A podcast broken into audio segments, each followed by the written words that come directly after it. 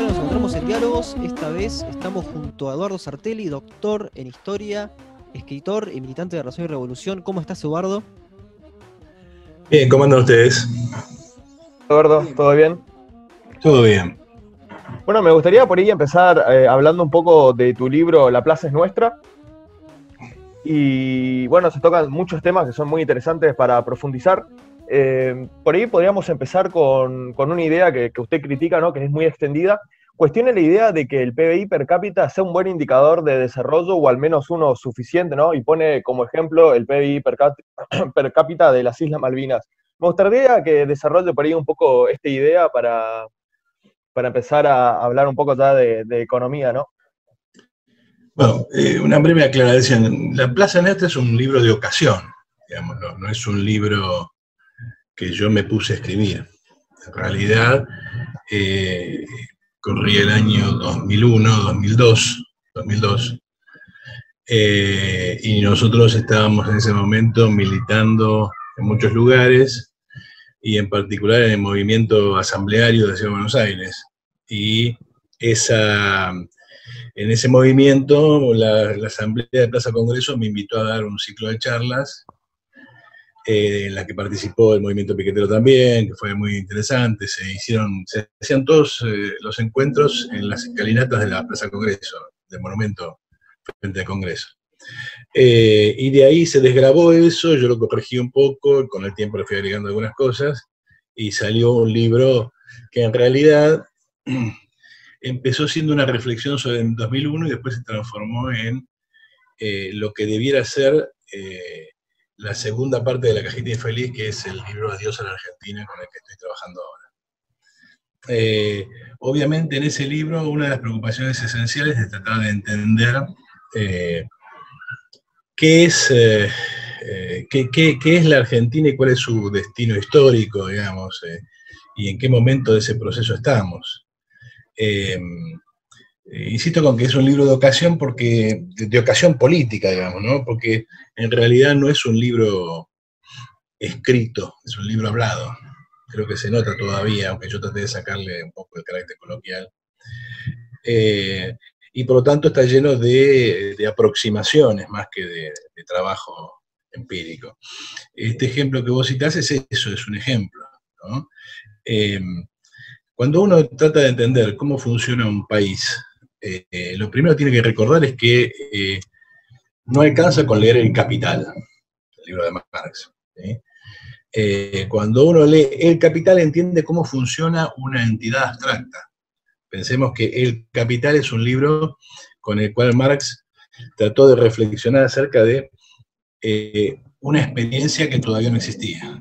El Capital empieza con una petición metodológica. Supongamos que el mundo capitalista es como es Inglaterra ahora. Obviamente Inglaterra era un buen ejemplo porque era el único lugar donde eso se había desarrollado a pleno. Eh, a partir de ahí descubre una serie de leyes de funcionamiento del capital que ayudan a entender mucho. Yo siempre digo lo mismo, si uno entiende el capital, entiende una parte de la historia argentina. Pero después está el hecho de que la Argentina es un país particular. Es decir, el capital existe como capital total, pero también como capitales particulares. Por lo tanto, en realidad, el capital aparece siempre como un capital nacional. Primero como un capital individual, el capital de este fulano, este, esta corporización material, eh, que una empresa, digamos, eh, Microsoft, eh, está en pugna con otros capitales y al mismo tiempo está asociado a otros capitales. Y eso le da una dinámica particular, que no es una dinámica abstracta, sino muy concreta. Es decir, si uno quiere entender el capital, tiene que entender que capital en abstracto aparece bajo la forma de capitales concretos. Y en el caso, cuando uno estudia un país, tiene que entender que ese país es eso, es la corporización de un capital concreto que a su vez se encuentra dividido en capitales particulares. Y como ningún capital existe abstraído de la totalidad, eh, ese capital nacional está imbricado con el capital, con el resto del capital. En sentido estricto, no hay un capital nacional y sí lo hay. ¿sí? Es esa unidad contradictoria.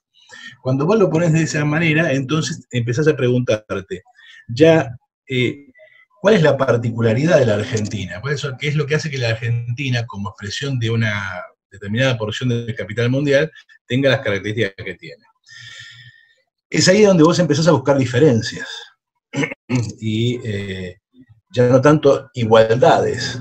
Cuando vos pensás en, el, la Argentina como capital general, buscas igualdades, buscas la tasa de explotación, la tasa de ganancia, la evolución, las crisis, etcétera, eh, cuando, pensás, eh, cuando querés pensar la Argentina específicamente, buscas las diferencias. Y en esas diferencias uno empieza a manejar indicadores. Eh, la Argentina es más chica, es más grande, la Argentina es más dinámica. es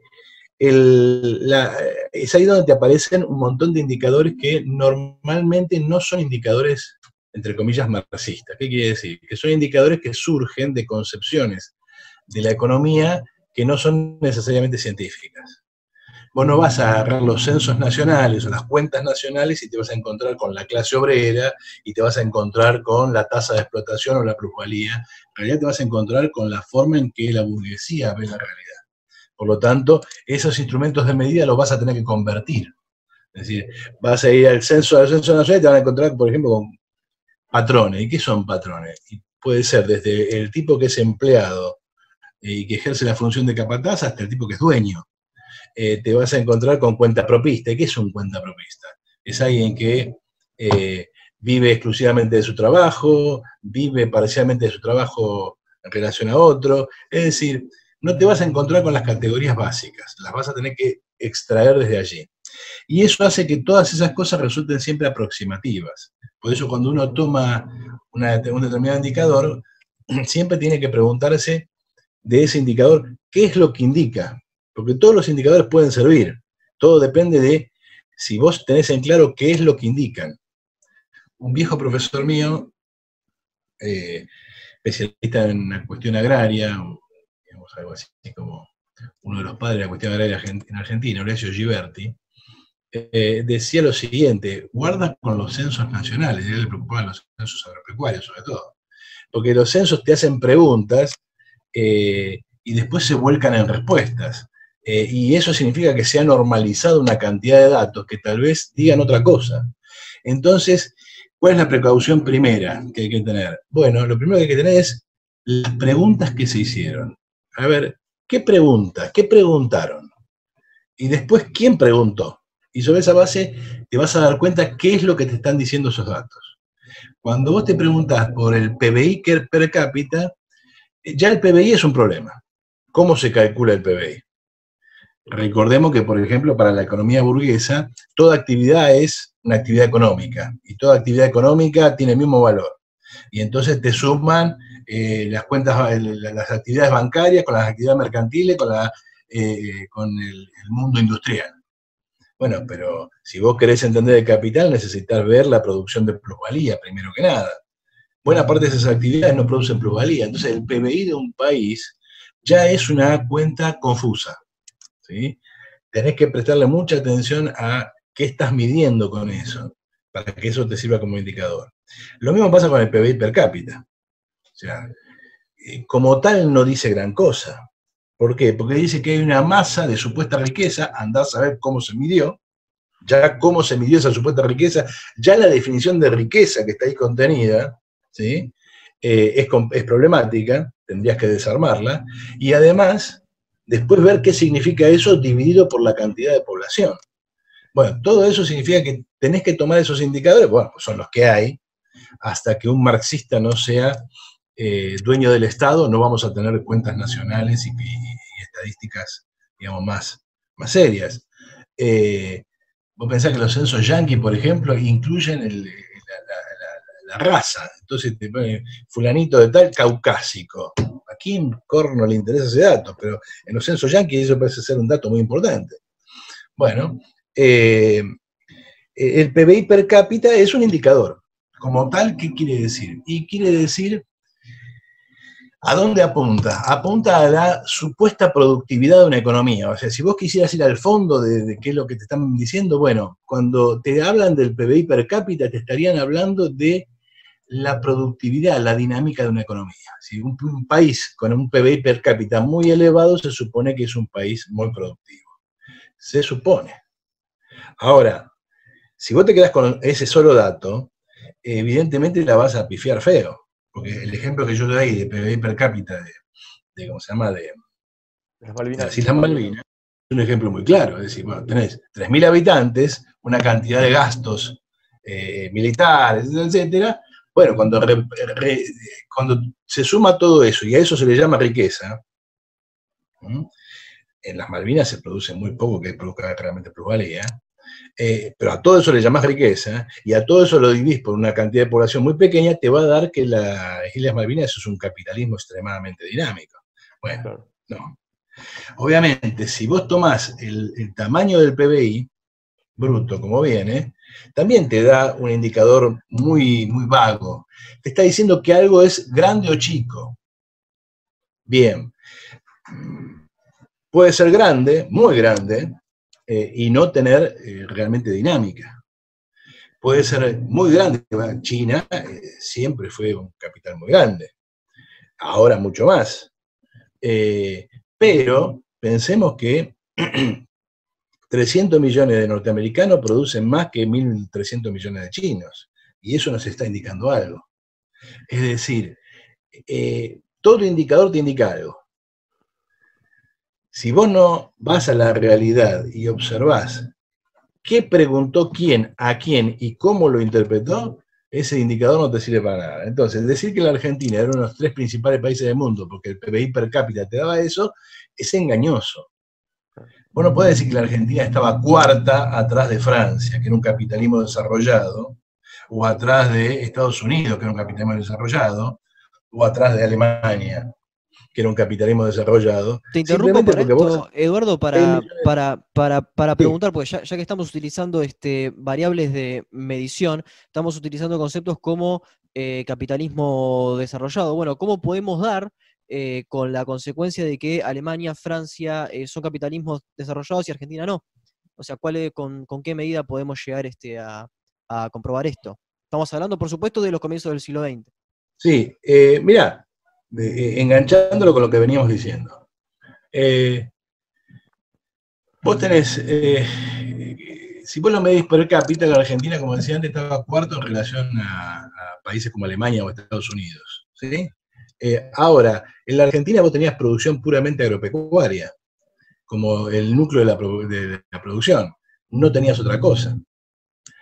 en Alemania tenías el desarrollo más completo de la producción capitalista las ramas más poderosas.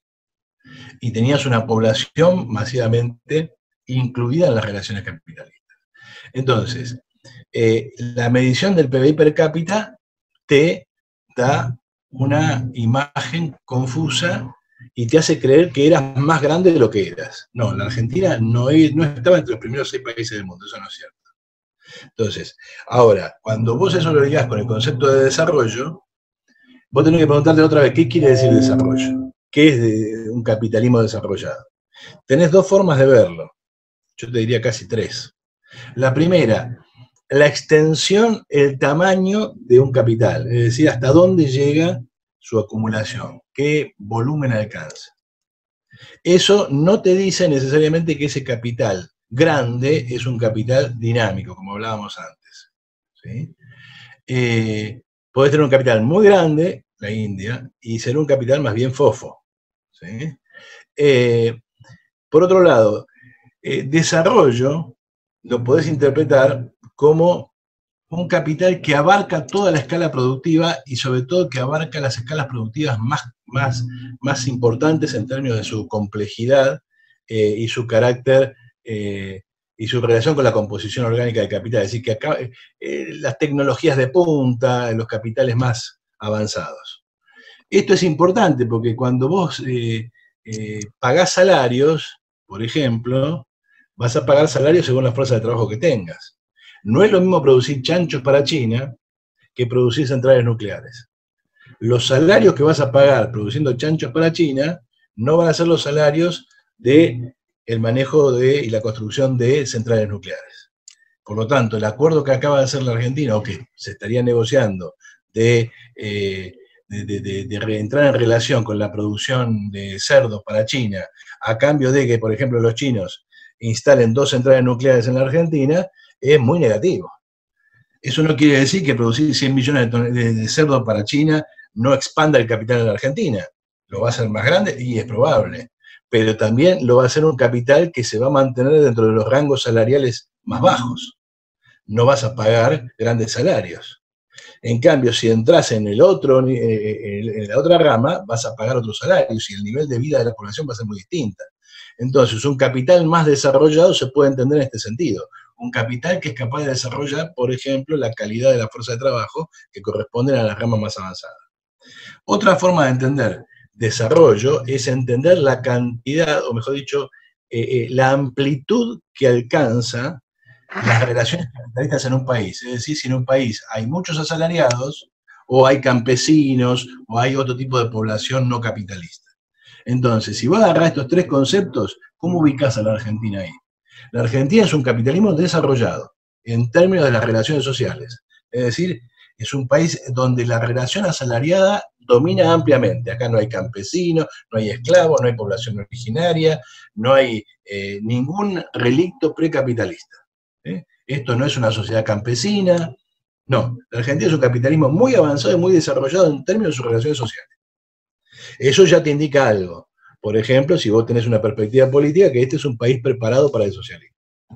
Ahora, la Argentina, en términos de desarrollo, de la amplitud, del tamaño, eso que se puede uno acercar cuando piensa en el PBI, ¿es un capitalismo grande? No, es más bien un capitalismo chico. Es más bien un capitalismo chico. Y la última dimensión, la Argentina es un país productivo, es decir, un país en el cual eh, la escala de la producción eh, avanza hacia las tecnologías de punta y ocupa los renglones más avanzados de la producción capitalista? No, tampoco es el último, pero no. Y entonces eso ya te diseña un país chico, atrasado y agrario. Y eso es básicamente la Argentina, un capitalismo chico, atrasado y agrario. Sí. Claro, en su libro justamente se puede decir que, al comienzo, ¿no? Eh, desmonta la, idea de que eh, Argentina no haya tenido una gran industria. ¿Podría desarrollar un poco esa idea para quienes no lo leyeron? Menciona algunas eh, industrias nacionales que habían alcanzado cierto desarrollo. Mira, la Argentina es, a ver, la Argentina no es Haití, ¿sí? pero tampoco Japón. Es un capitalismo de rango medio, que en algún momento de su desarrollo alcanzó una escala que no era poca cosa. si vos te ubicás en los años 60, 50, 60, comienzo de los 70, ese capitalismo de tamaño medio tenía una estructura industrial. Y una estructura industrial nada eh, despreciable. la, la, industria automovilística, por ejemplo. La industria automovilística estaba naciendo, pero más que nada la industria, la, industria química, eh, la, industria mecánica en general, eh, la, industria, el sector de pintura, farmacéutica, no, no, no, eh, la, agroindustria, sobre todo el sector, digamos, de producción de golosinas y ese tipo de cosas, era un país con un tejido industrial. ¿Y a qué se lo atribuimos, Eduardo? ¿A qué, ¿A qué se lo atribuimos? ¿A una, a una digamos, una inversión de, del peronismo que se vio 10 años después? Me estoy basando, por supuesto, en los trabajos de Gerchunov Filiach este, para, poder afirmar esto. No, en realidad la Argentina, a ver, la Argentina es un país, volvamos un poquito para atrás. La Argentina es un país de base agraria. Tiene, eh, no tiene cuando, cuando, cuando decimos que la Argentina es un capitalismo tardío, ¿qué quiere decir? Que la Argentina llega tarde al mercado mundial. Si cuando la Argentina se constituye como, capitalismo más desarrollado, se unifica nacionalmente, en 1880, 1900, eh, el grueso del mundo ya es capitalista y además eh, los capitalismos desarrollados han abarcado buena parte de todo lo que se puede abarcar. Es decir, no entras como Alemania hacia el final de la constitución de la cúpula capitalista, o como Inglaterra al principio de todo. Entonces, cuando vos llegás tarde, eh, ya arrancás como un capital chico y eso hace muy difícil la competencia. Ya vas para atrás. Por el simple hecho de que cuando vos sos chico, los capitales más grandes te llevan ventaja. Conclusión.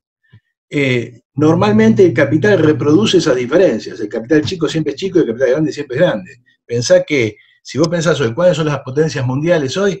Alemania, Japón, Estados Unidos, Francia, Inglaterra. ¿Quién se coló? Y se coló China. Se coló Corea, puede ser.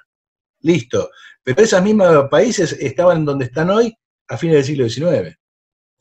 Eh, la propia dinámica capitalista reproduce las diferencias y las estira. ¿Se puede hacer trampa a eso? Sí, se puede hacer trampa. Por ejemplo, y por ejemplo, si tenés mucha mano de obra barata, caso de China, caso de la India en proceso, el caso de Corea del Sur. Bien, ¿la Argentina tiene eso? No. ¿Se puede hacer trampa? Y por ahí si tenés una posición geopolítica muy importante, eh, que le importa a, la potencia dominante, y tal vez eso te ayuda. Corea del Sur. Yo no quiero que Corea del Sur sea eh, comunista. Listo, pongamos plata ahí. Eh, Japón, el plan Marshall. ¿Se entiende? Ahora, la Argentina siempre ha estado, digamos, en la oposición opuesta a Estados Unidos porque la Argentina no encaja con Estados Unidos. La Argentina no tiene nada para venderle a Estados Unidos y compite en la misma rama que Estados Unidos vende. Con lo cual la Argentina no es un buen socio. ¿Eso qué significa? Que no tenés ninguna ventaja para superar ese trazo relativo. ¿Cómo podés superarlo? ¿Cómo es que la Argentina llegó a ser un país de tamaño medio sin tener sin haber llegado temprano, sin tener eh, población en exceso barata, sin tener una posición, porque tiene algo, que es la pampa. Y la pampa tiene eh, no simplemente producción agropecuaria, sino la más eficiente del mundo. La pampa argentina tiene lo que se llama renta diferencial, es decir, una masa de ingresos que entra por el hecho de que la Argentina tiene la mejor tierra del mundo. En el mundo agrario, lo voy a explicar sencillo, esto lleva su tiempo, en el mundo agrario los precios evolucionan distinto al mundo no agrario. Si vos tenés la mejor tierra, esa es la que va a entrar en producción. A medida que se expanda la demanda, esa tierra se va a agotar, entonces va a haber que pasar la producción a tierras más caras. Por lo tanto, el precio de los productos agropecuarios va a subir. Ahora, el precio en el mercado va a ser siempre el, el precio al que el mercado tenga que comprar. Si yo tengo que comprarle a un tipo a 10, pero hay otro que tiene una mejor tierra y que tiene un costo de 5, una vez que se acabó la tierra de 5, hay que comprarle necesariamente al de 10, por lo tanto el de 5 no tiene por qué seguir vendiendo a 5, al contrario, a medida que se pase a tierras peores y el precio suba, va a haber un ingreso extra a favor del que tiene la mejor tierra, eso se llama renta diferencial. Es decir, la Argentina tiene como una especie de eh, inyección de anfetaminas, ¿sí? es como un capitalismo con esteroides. E, ¿Esos esteroides de dónde vienen? Del ascenso del precio de los productos agropecuarios. No es algo que la Argentina haga, la Argentina no produce más, simplemente lo que produce sube de valor. El mejor ejemplo es la soja bajo el kirchnerismo. La Argentina producía más o menos la misma cantidad de soja bajo, bajo de la Rúa que bajo eh, Néstor y Cristina. La diferencia es que de la Rúa se cayó con una soja a 192 dólares y Néstor llegó a tener la soja a, a 600 dólares ese diferencial de ingresos es lo que se llama la década ganada. La economía argentina no mejoró, no fue más competitiva, era exactamente la misma. La diferencia es esa masa de ingresos. Bueno, el periodo kirchnerista es un periodo excepcional. ¿sí? Eh, hacía mucho que no pasaba eso en la Argentina. Ahora, desde 1810, por, por, poner una fecha, hasta 1930, esa masa de anfetamina, esa masa de plusvalía que viene extra, era cotidiana, todos los años, sistemáticamente. Eso gestó un capital que podía permitirse un mercado interno muy amplio. Y ese mercado interno podía darle lugar a la expansión de actividades económicas no agrarias. Es, por eso, a medida que crece la producción agropecuaria, crece la población en la Argentina de una manera bestial y crecen las necesidades de productos no agrarios. Por lo tanto, crece una industria local. Y esa industria local durante mucho tiempo es incluso muy competitiva en relación a la industria importada. Por eso, la industria no nace con el peronismo, ni siquiera nace con la década del 30. La industria acompaña el desarrollo de la agricultura argentina desde por lo menos 1860 a 1870. ¿Cuál es el problema? Que una vez que llegaste a cierto nivel, eso no puede seguir expandiéndose. Te doy un ejemplo ejemplo que yo siempre doy, no sé si está en la plaza nuestra, pero es el ejemplo que yo siempre doy en, las clases.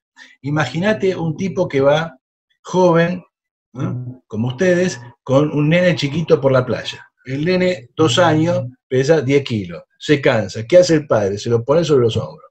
Camina por la playa y el nene digamos, se divierte. Y a vos no te jode porque tenés veintipico de años. Bien.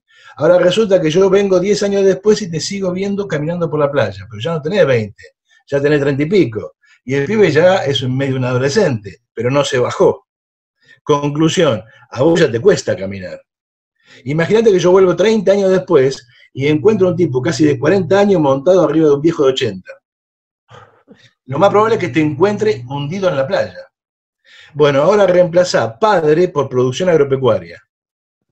Y reemplaza hijo por producción no agropecuaria. La producción no agropecuaria solo vive bajo la protección del mercado interno porque no tiene competitividad internacional. Por lo tanto, mientras pueda succionar plusvalía de esa renta diferencial, va a seguir creciendo.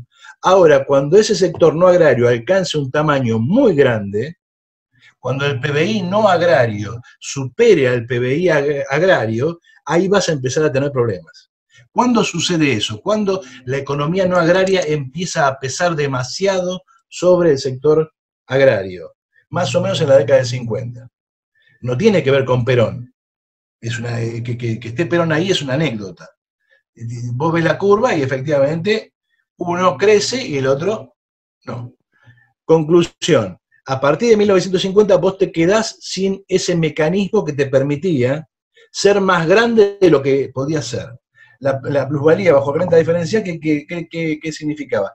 Que vos eras más grande de lo que eras, como un atleta con esteroides. Vos no tenés esos músculos, te estás inyectando. Entonces parece que sos un capital muy grande, pero no lo sos. Dependés de ese mecanismo que vos no manejás. Cuando eso sucede, aguantá que te, termino la idea, cuando eso sucede, vos tenés dos cosas, tres, posibilidades. Una, te suicidas. Decís, hasta acá llegamos. Dos, liquidás ese capital parasitario que ha surgido. Tres, empezás a vivir de prestado. Las sociedades no se suicidan, ese capital parasitario no se va a dejar liquidar, sobre todo porque ese capital, capital parasitario es económicamente muy débil, depende de los ingresos de divisas del sector externo de, los productores agropecuarios. Pero es socialmente muy poderoso porque la masa de la población no vive del campo, vive de ese capital. ¿Cuánta gente levanta la cosecha de soja? 20.000 tipos. ¿Cuántos eh, afiliados tiene Cavalieri en el gremio de comercio? 2 millones. Vos te das cuenta que cuando alguien quiera desmontar el mercado interno, va a tener a todo el mundo en la calle en contra. Es por eso que la idea de que la sociedad rural, la federación agraria, manejan el país es un disparate. Las fracciones agrarias no pueden manejar el país porque no tienen peso social. Tienen un peso económico muy poderoso, sobre todo un peso de impugnación, pero no tienen poder social. Conclusión, ¿cómo se resuelve este intríngulis? O, llueve café en el campo, como dice la canción de Juan Guerra, es decir, empieza a llover dólares porque el precio de algún producto agropecuario se dispara y entra a caer plata a lo pavote, 2002 2012, o bien vos reemplazás ingresos por deuda. Y cuando vos ves cuándo empieza a crecer la deuda en la Argentina, en torno a 1950. Y ese, esa deuda significa que vos te estás comiendo el futuro del país. Porque una deuda es pedir prestado a futuro. Vos dame plata, que yo voy a hacer algo, con lo cual voy a obtener ganancia y te voy a devolver. O sea, es una promesa de plusvalía futura. Pero esa deuda se usa para mantener una estructura parásita. Por lo tanto, no hay producción de plusvalía futura. Por lo tanto, la deuda simplemente se reproduce a sí misma. Y es deuda para pagar deuda. Y cada vez la pelota se hace más grande. Cuando eso explota, ¿qué te queda? Bueno, que la gente viva peor. Y entonces, ajuste. El primer plan de ajuste lo aplica Perón en el 51. Y a partir de ahí podemos marcar todos los que han habido. La gente se empobrece, se endeuda cada vez más. ¿Qué podemos hacer? Podemos matar gente. Por ejemplo, que aumenta, al aumentar la pobreza, aumentan las enfermedades en torno a la pobreza. Se mueren antes los jubilados. Se limita la expansión de la expectativa de vida. Es decir, todo el país empieza a adecuarse a la fuerza y violentamente a una realidad. Vos no eras un gran atleta, vos tenías esteroides. Por lo tanto, o haces algo, o bien vas a vivir penando esta situación. La historia de la Argentina de los 50 para acá es la historia de este desbarranque. Por eso el problema no es ni Cristina, ni Mauricio, ni, ni Alberto, ni, ni, ni Videla, el problema es esta estructura sobre la cual se construyó la Argentina. Y también añadiría acá, este, porque estamos hablando de Argentina, tampoco el problema es Bolsonaro, Lula, Lagos, Bachelet, eh, Evo. Eh, voy a agarrarme acá de eh, Michael Mann, quien afirma que los estados que, para pasarlo a lo bruto, que más mataron, que más eficientes fueron y que menos conflictos de heterogeneidad tuvieron en su, en su, población, cuanto más homogéneos fueron, terminaron siendo, yo sé que es una, es una, es una palabra que te provoca bastante escosor, más democráticos, más eficientes, progresaron más, y efectivamente si vos los pones en una línea de tiempo son los que vos nombraste, eh, Francia, Estados Unidos, etc. ¿No crees, eh, primero, suscribís a esta, eh, eh, a esta tesis de, de, Mann? Y segundo, ¿crees que esto ocurre también en América Latina? Porque si tomamos, Chile está en un caso similar al, argentino, vive del cobre, Bolivia este, también está viviendo de, sus materias primas, Brasil sufrió una reprimarización, quizás México ahora está en, en, una situación distinta. ¿Cómo ves este, este panorama? Mira, el problema con la sociología tipo Michael Mann es que es una generalización que a mi juicio no, corresponde con las experiencias históricas. Eh, eh, uno puede encontrar una correlación entre eh, violencia y constitución de una sociedad, entre comillas, moderna, es decir, un capitalismo avanzado. ¿Por qué? Porque todo capitalismo empieza así, con una masa gigantesca de violencia. Eso es lo que Marx llamaba la acumulación originaria. Ahora, la idea de que los capitalismos avanzados son más democráticos, se lleva por delante, por ejemplo, la experiencia china. Digamos, eh, el capitalismo que va a producir la masacre más grande de toda la historia eh, es el que expresa no solo un avance tecnológico fabuloso, sino que es casi, te diría, el representante de la mayor cultura universal, Alemania. Y Alemania no fue eh, asesina No, precisaba el nazismo para ser un, capitalismo avanzado, ya lo era. El nazismo es, es hijo del avance capitalista, no de la necesidad de constituir una sociedad capitalista. Eh, si vos crees, si hay un Estado que mata en este mundo, es el Estado norteamericano. Entonces, hay una, una serie de generalizaciones que a mí no me gustan. Lo que sí te diría es, eh, lo que uno podría encontrar como eh, la nuez la semilla real detrás de ese pensamiento es, el capital no resuelve problemas si no es por la violencia. Y el problema del capitalismo en la Argentina es que no ha sido capaz de resolver con la suficiente violencia los problemas que tiene. Y entonces ahí voy a Chile o a Brasil. Chile y Brasil son parecidos a la Argentina en el sentido que son capitalismos chicos. Y son capitalismos que se defienden con algún tipo de ingreso de renta o con mano de obra barata. El caso de Brasil es muy claro. La debilidad de los sindicatos brasileños se expresa con que siempre ha tenido un ejército industrial de reserva muy grande. En cambio, la, la, fortaleza del movimiento obrero argentino se expresa en que, y bueno, hasta la, entrada de los años 80, la desocupación en Argentina era 3-4%. Y una desocupación bien medida, ¿no? la truchada que vino después. Entonces, ¿cómo haces vos para pelear con una clase obrera que prácticamente tiene pleno empleo? Es muy difícil.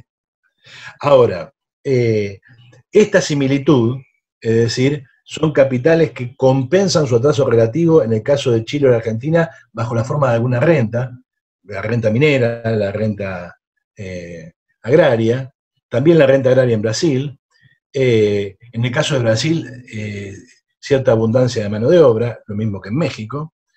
la diferencia, y me detengo sobre todo en, Brasil, en, en Chile, la diferencia con Chile es más sustantiva. Brasil es un país relativamente más manso a la hora de la reforma capitalista. ¿Por qué? Porque el capital tiene mucho más poder que la clase obrera. La clase obrera brasileña nunca ha sido un desafío para el capital en Brasil al, estilo de lo que fue la clase obrera argentina. Entonces es un capitalismo que hasta cierto punto tiene una capacidad de transformación mucho más elevada. Resuelve sus problemas de alguna manera y continúa. Eh, en el caso de Chile, la, historia de la clase obrera chilena tiene algún parecido con la Argentina. La lucha de clases en Chile llegó a un nivel muy elevado, incluso probablemente más elevado que acá. La diferencia es que eh, en Chile la dictadura hizo lo que quería hacer. Eh, Videla no es Pinochet. No porque Videla sea bueno y Pinochet sea malo, simplemente porque uno pudo hacer todo lo que quería hacer y el otro no. Por eso el pinochetismo sigue vivo en Chile. Y sigue gobernando. Pero siguió siendo una, una, economía, una economía primaria. O sea, históricamente se sigue desarrollando así. Sí, sí, sí, sigue siendo exactamente así y, la, minería chilena sigue manejada por una empresa estatal, un consorcio estatal que maneja eso. Ahora, eh, eso no ha impedido que la burguesía chilena regimente a la clase obrera chilena. Vos agarrás la disciplina del obrero chileno y compararlo con la disciplina del obrero argentino y vas a ver. Los estudiantes salen a la calle en Chile y los fajan pero mal se arman verdaderas batallas campales, y si vos en la Argentina le pegás a un estudiante, se arma una podrida gigantesca. En Chile vos pagás la educación y te endeudás toda la vida. En Chile tenés medicina privada. Las AFJP en Chile son una realidad inmovible, inamovible. En la Argentina eso no pasa, ¿por qué? Porque hay una clase obrera que es hasta cierto punto muy poderosa, que es capaz de resistir a eso y que le puso un límite a Videla le puso un límite a Videla a todo lo que vino después y a todo lo que estaba antes. Ahora, vos fíjate que, eh, ¿a, qué se debe esa fuerza de la, clase obrera argentina? Se debe a que la Argentina tuvo una estructura industrial, a que la Argentina fue una sociedad capitalista más desarrollada en términos de esa concepción del desarrollo que decíamos antes, que tenía que ver con desarrollar más elementos y elementos más complejos de la acumulación capitalista. O sea, Chile nunca tuvo una gran industria. Nunca. Lo que nosotros acá llamamos sustitución por importación en Chile fue muy débil. Entonces, ¿cuál es el problema del capital en la Argentina? Que tendría que desarmar mucho, que resiste mucho. Y esa es la base de la traba del capitalismo argentino. El capital en la Argentina no puede someter a la clase obrera a alinearse. ¿Por qué? Bueno, porque en Chile no había mucho para desarmar, pero en la Argentina hay que desarmar media Argentina. Para darte un ejemplo, Aldo Ferrer escribe en 1978 una, crítica del Plan Martínez Dios. Y el artículo se llama La Argentina bajo una estrategia preindustrial. ¿Qué quiere decir? Que Martínez Dios quería desarmar la industria, no era cierto, pero digamos, la conclusión a la que llega Aldo Ferrer es correcta. Y para desarmar eso, hacía falta liquidar, según Aldo Ferrer, a la Argentina de esa época le sobraban 15 millones de habitantes. Pensá que la Argentina en esa época tenía 25 millones. Si vos hoy quisieras alinear la productividad argentina a la productividad mundial, ¿qué tendrías que hacer? Tendrías que liquidar ramas que no sean competitivas. Bien. ¿Qué te queda si haces eso? Te queda el campo y dos o tres pavadas más. Las golosinas y... De, esa manera, vos que conseguirías un capitalismo que no sería muy desarrollado, pero al menos no entraría en las crisis pavorosas que entra la Argentina. Cada vez que el capitalismo se refiere, la Argentina entra en terapia intensiva. Cada vez que el capitalismo cae 1 o 2%, la Argentina cae 10, 15. ¿Por qué? Porque la Argentina es un capitalismo extremadamente débil. Y es muy débil porque la productividad local está muy lejos de la productividad del mercado mundial. ¿Cómo podrías cambiar eso? Liquidando peso muerto, o sea, liquidemos actividades que, por ejemplo, la industria, entre comillas, de computación de tierra de fuego. Listo, agarrá y eh, regaláselo a los chilenos y se acabó. Y vas a ganar plata. No lo digo yo, es lo que dice la teoría económica. ¿Se entiende? Ahora, si vos continuás con la tijera cortando, terminás más o menos en lo que acaba de decir hace poco el gobernador de Mendoza. ¿Con qué te quedás? ¿Con Mendoza, Córdoba, Santa Fe, la provincia de Buenos Aires y la ciudad, sacándole media parte del conurbano, y no mucho más, y el resto te sobra. Es decir, a esta Argentina de 45 millones le sobran 30 por lo menos. Conclusión, eso es inviable. Eso es inviable, por eso la burguesía no lo puede hacer, no lo pudo hacer Videla, no lo pudo hacer Menem, y no lo quiso hacer Macri, porque Macri, la diferencia con Videla y, y Menem, es que entendió que eso no se puede hacer, que hay que ir por otro lado. porque no se puede hacer, por eso adoptó el gradualismo, y por eso la derecha, Esper, Milei y compañía, Eduardo, acusa, pero, pero, pero, ¿qué, ¿qué, sindicato se le, puede, se le puede poner? ¿Cómo? ¿Qué sindicato se le puede poner a, Videla? Porque yo pienso en, en, Videla, Videla no pudiendo hacer lo que, lo, que pudo hacer y pienso, patria, contra, patria contratista, plan de, plan de Martínez de Oz con un gasto enorme por el Mundial 78. Este, después encuentro partidos políticos eh, prohibidos. No encuentro que haya un impedimento social o un impedimento político en el cual Videla diga, no puedo desarmar todo esto. Primera cuestión, cuando llega Onganía al poder, Onganía se da cuenta de que no se puede eh, resolver el problema de la Argentina. El problema de la Argentina tiene un nombre, se llama peronismo. Onganía se da cuenta de que no se puede resolver el problema si no se resuelve la cuestión peronista. Detrás de la cuestión peronista, que es la forma fenoménica en la que aparece, lo que Onganía está percibiendo es que no se puede resolver el problema de la Argentina si no se desarma a la clase obrera. La clase obrera argentina tiene un, instrumento muy ineficaz, pero que le alcanza para evitar ciertas cosas, que se llama peronismo se llama burocracia sindical. Es un instrumento muy ineficaz, porque no resuelve el problema, simplemente molesta, pero molesta demasiado.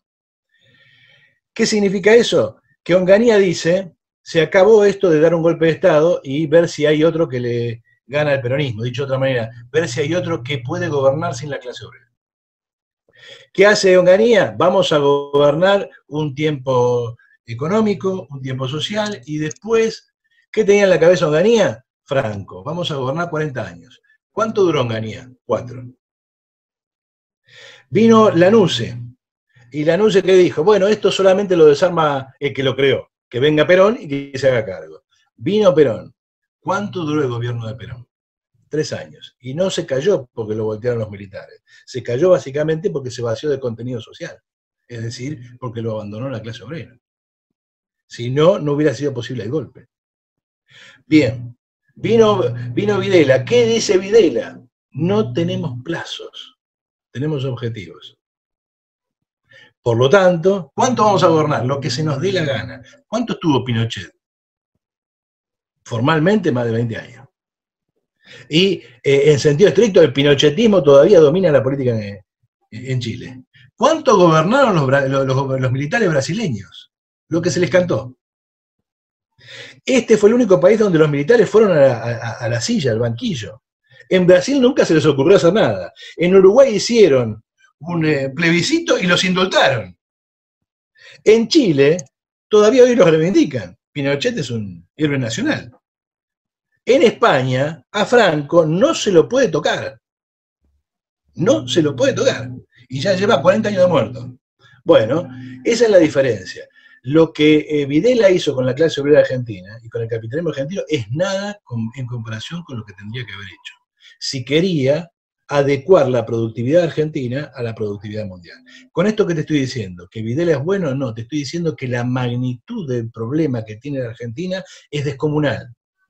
Que el problema que tiene la Argentina está en una encrucijada histórica y lo que está en cuestión no es una simple adecuación, sino la existencia o no de la propia Argentina.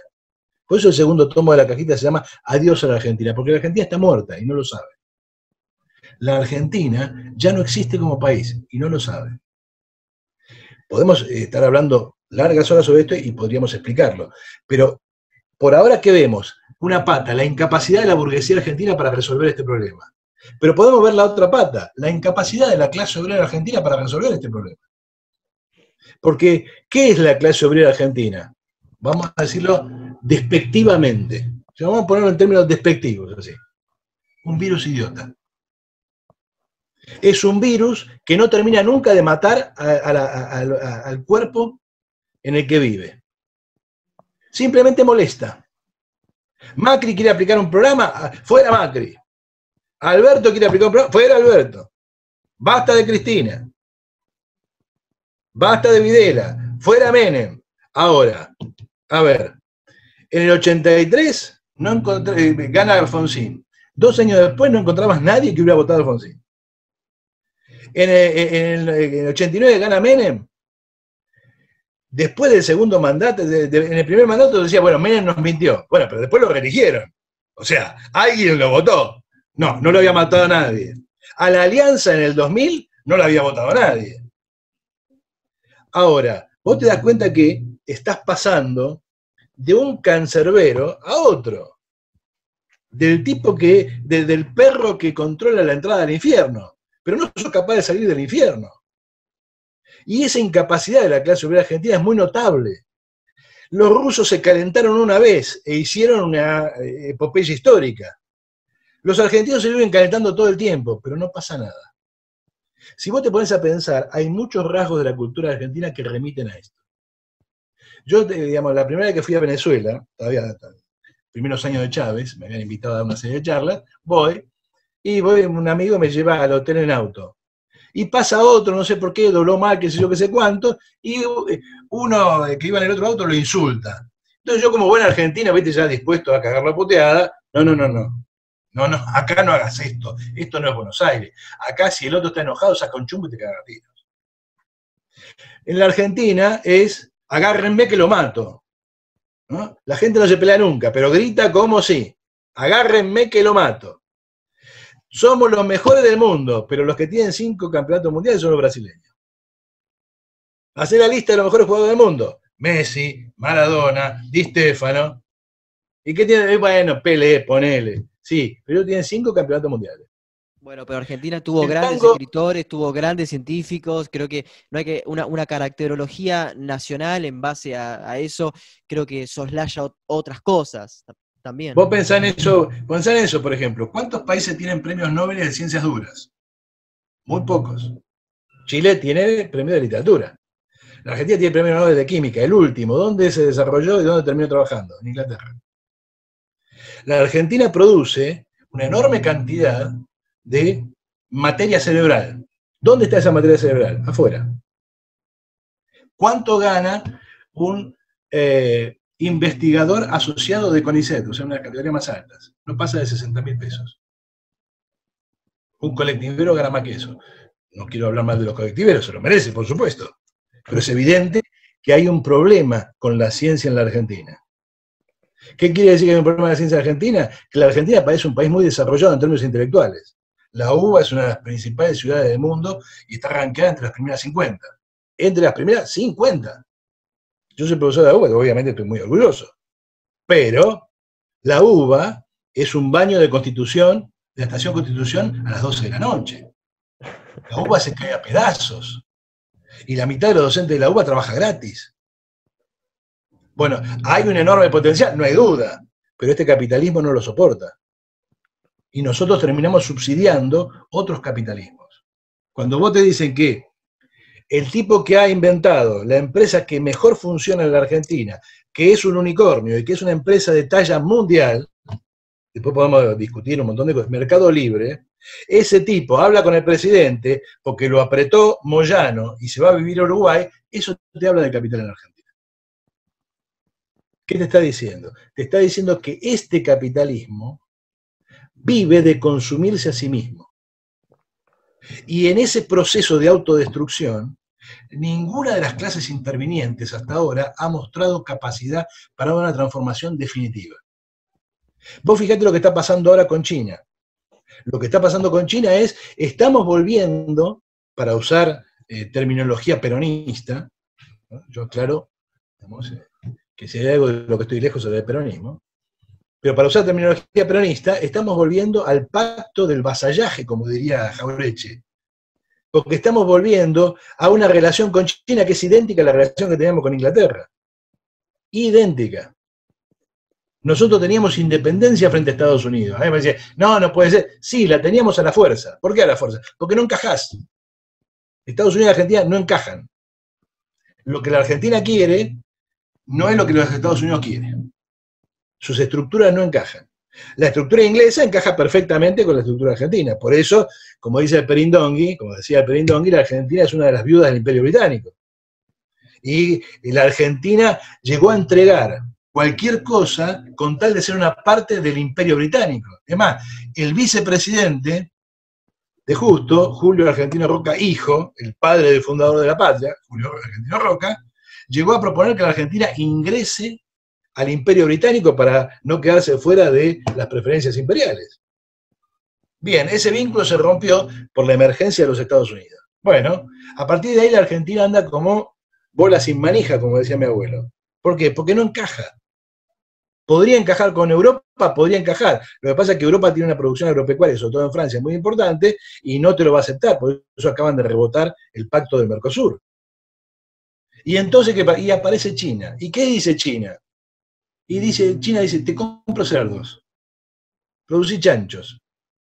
¿A cambio qué? Y a cambio yo, vos dejame que yo pongo centrales nucleares, pongo una base militar, construyo centrales hidroeléctricas que, no que, vos no necesitas, que son las centrales Néstor Kirchner y Sepernik en, en Santa Cruz. Un negociado de Baez y de los chinos.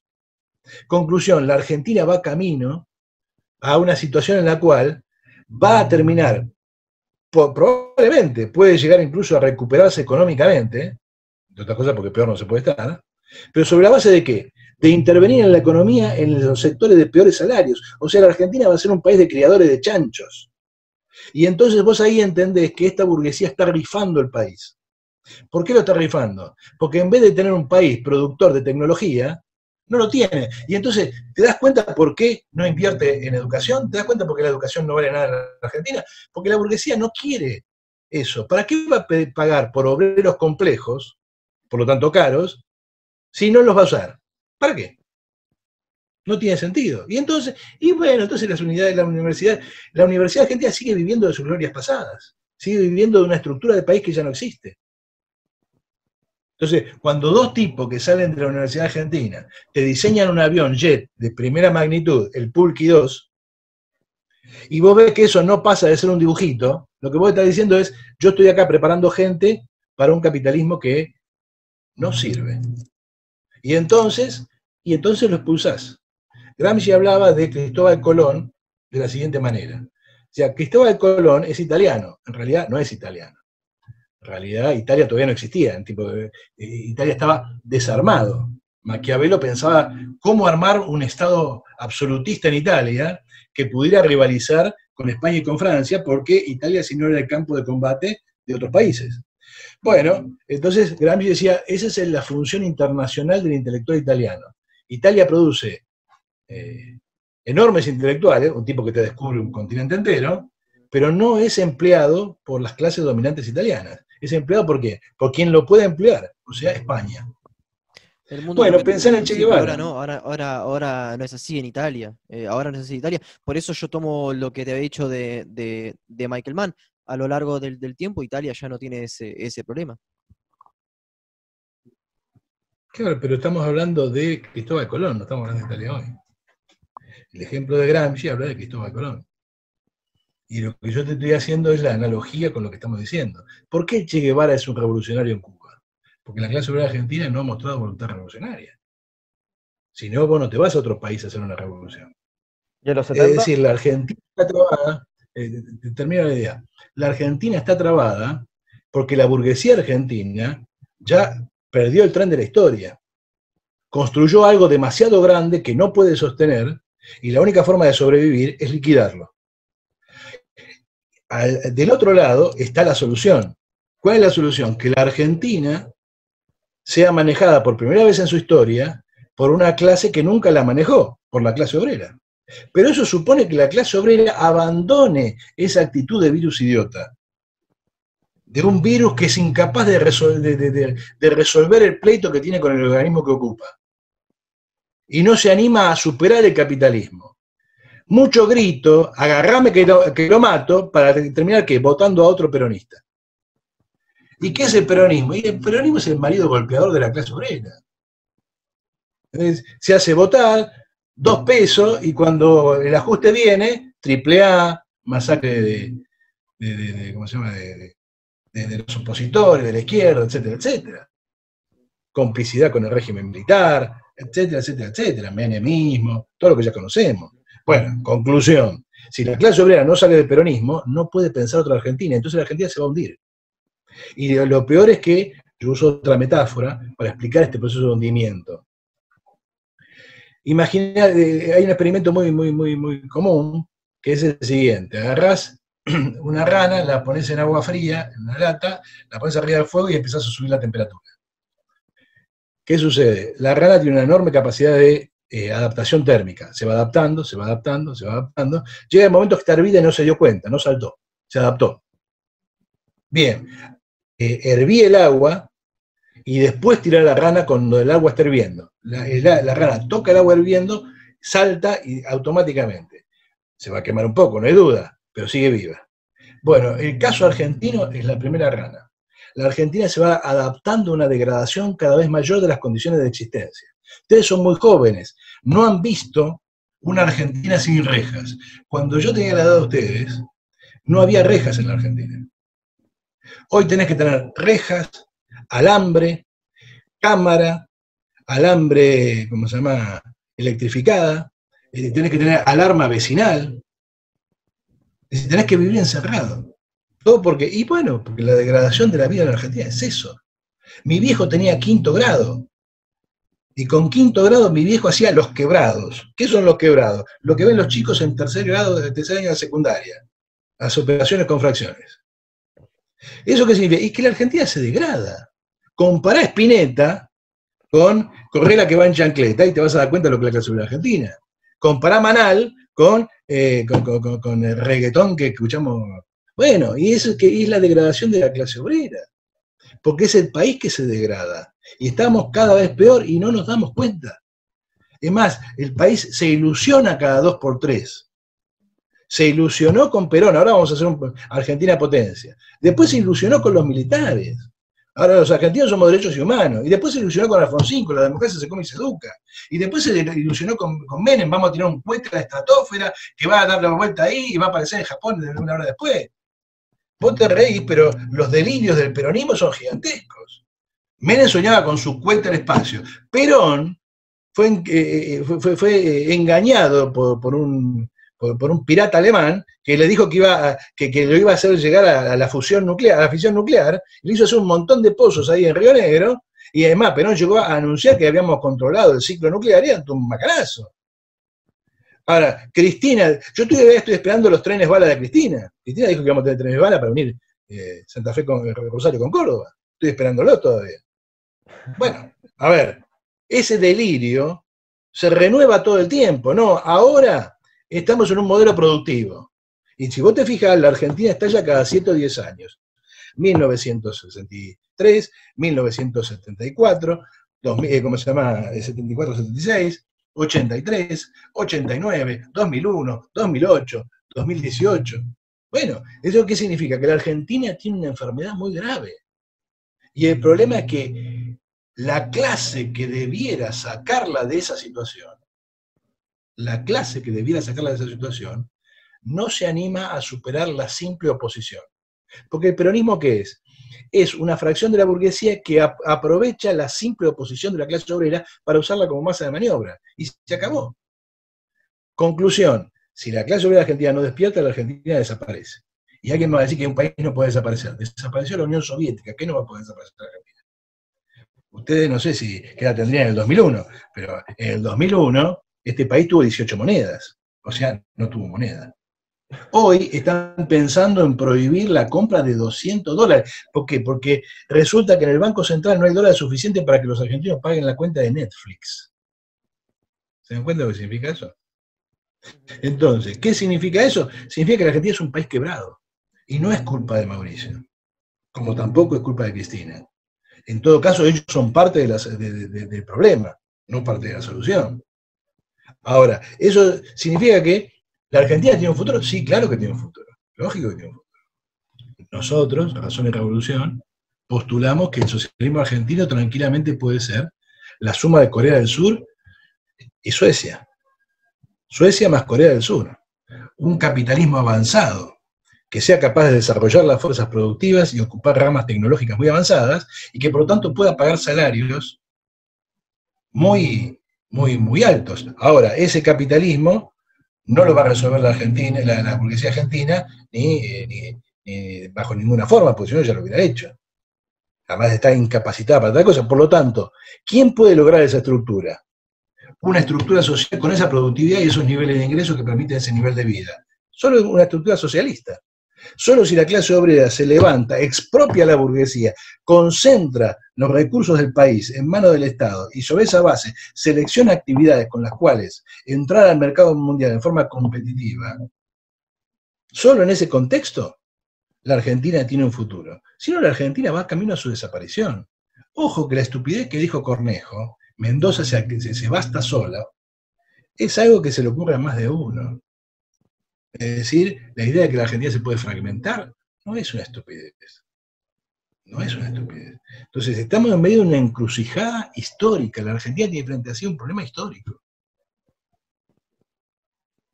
¿Y cuál sería el mecanismo por el cual eh, se llegaría a ese desarrollo del capitalismo que proponen en Razón y Revolución? ¿Cuáles serían los métodos? La primera cuestión no sería capitalismo. ¿sí? Porque la única forma de realizar esto es concentrar todos los recursos. La Argentina tiene una serie de ventajas.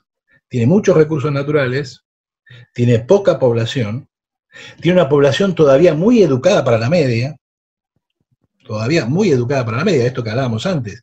En la Argentina hay fuga de cerebros. Quiere decir que vos los producís. Quiere decir que vos tenés todavía una estructura que soporta porque, porque la gente resiste, porque la gente se resiste al embrutecimiento y entonces todavía sobrevive una, universidad con algún grado de dignidad.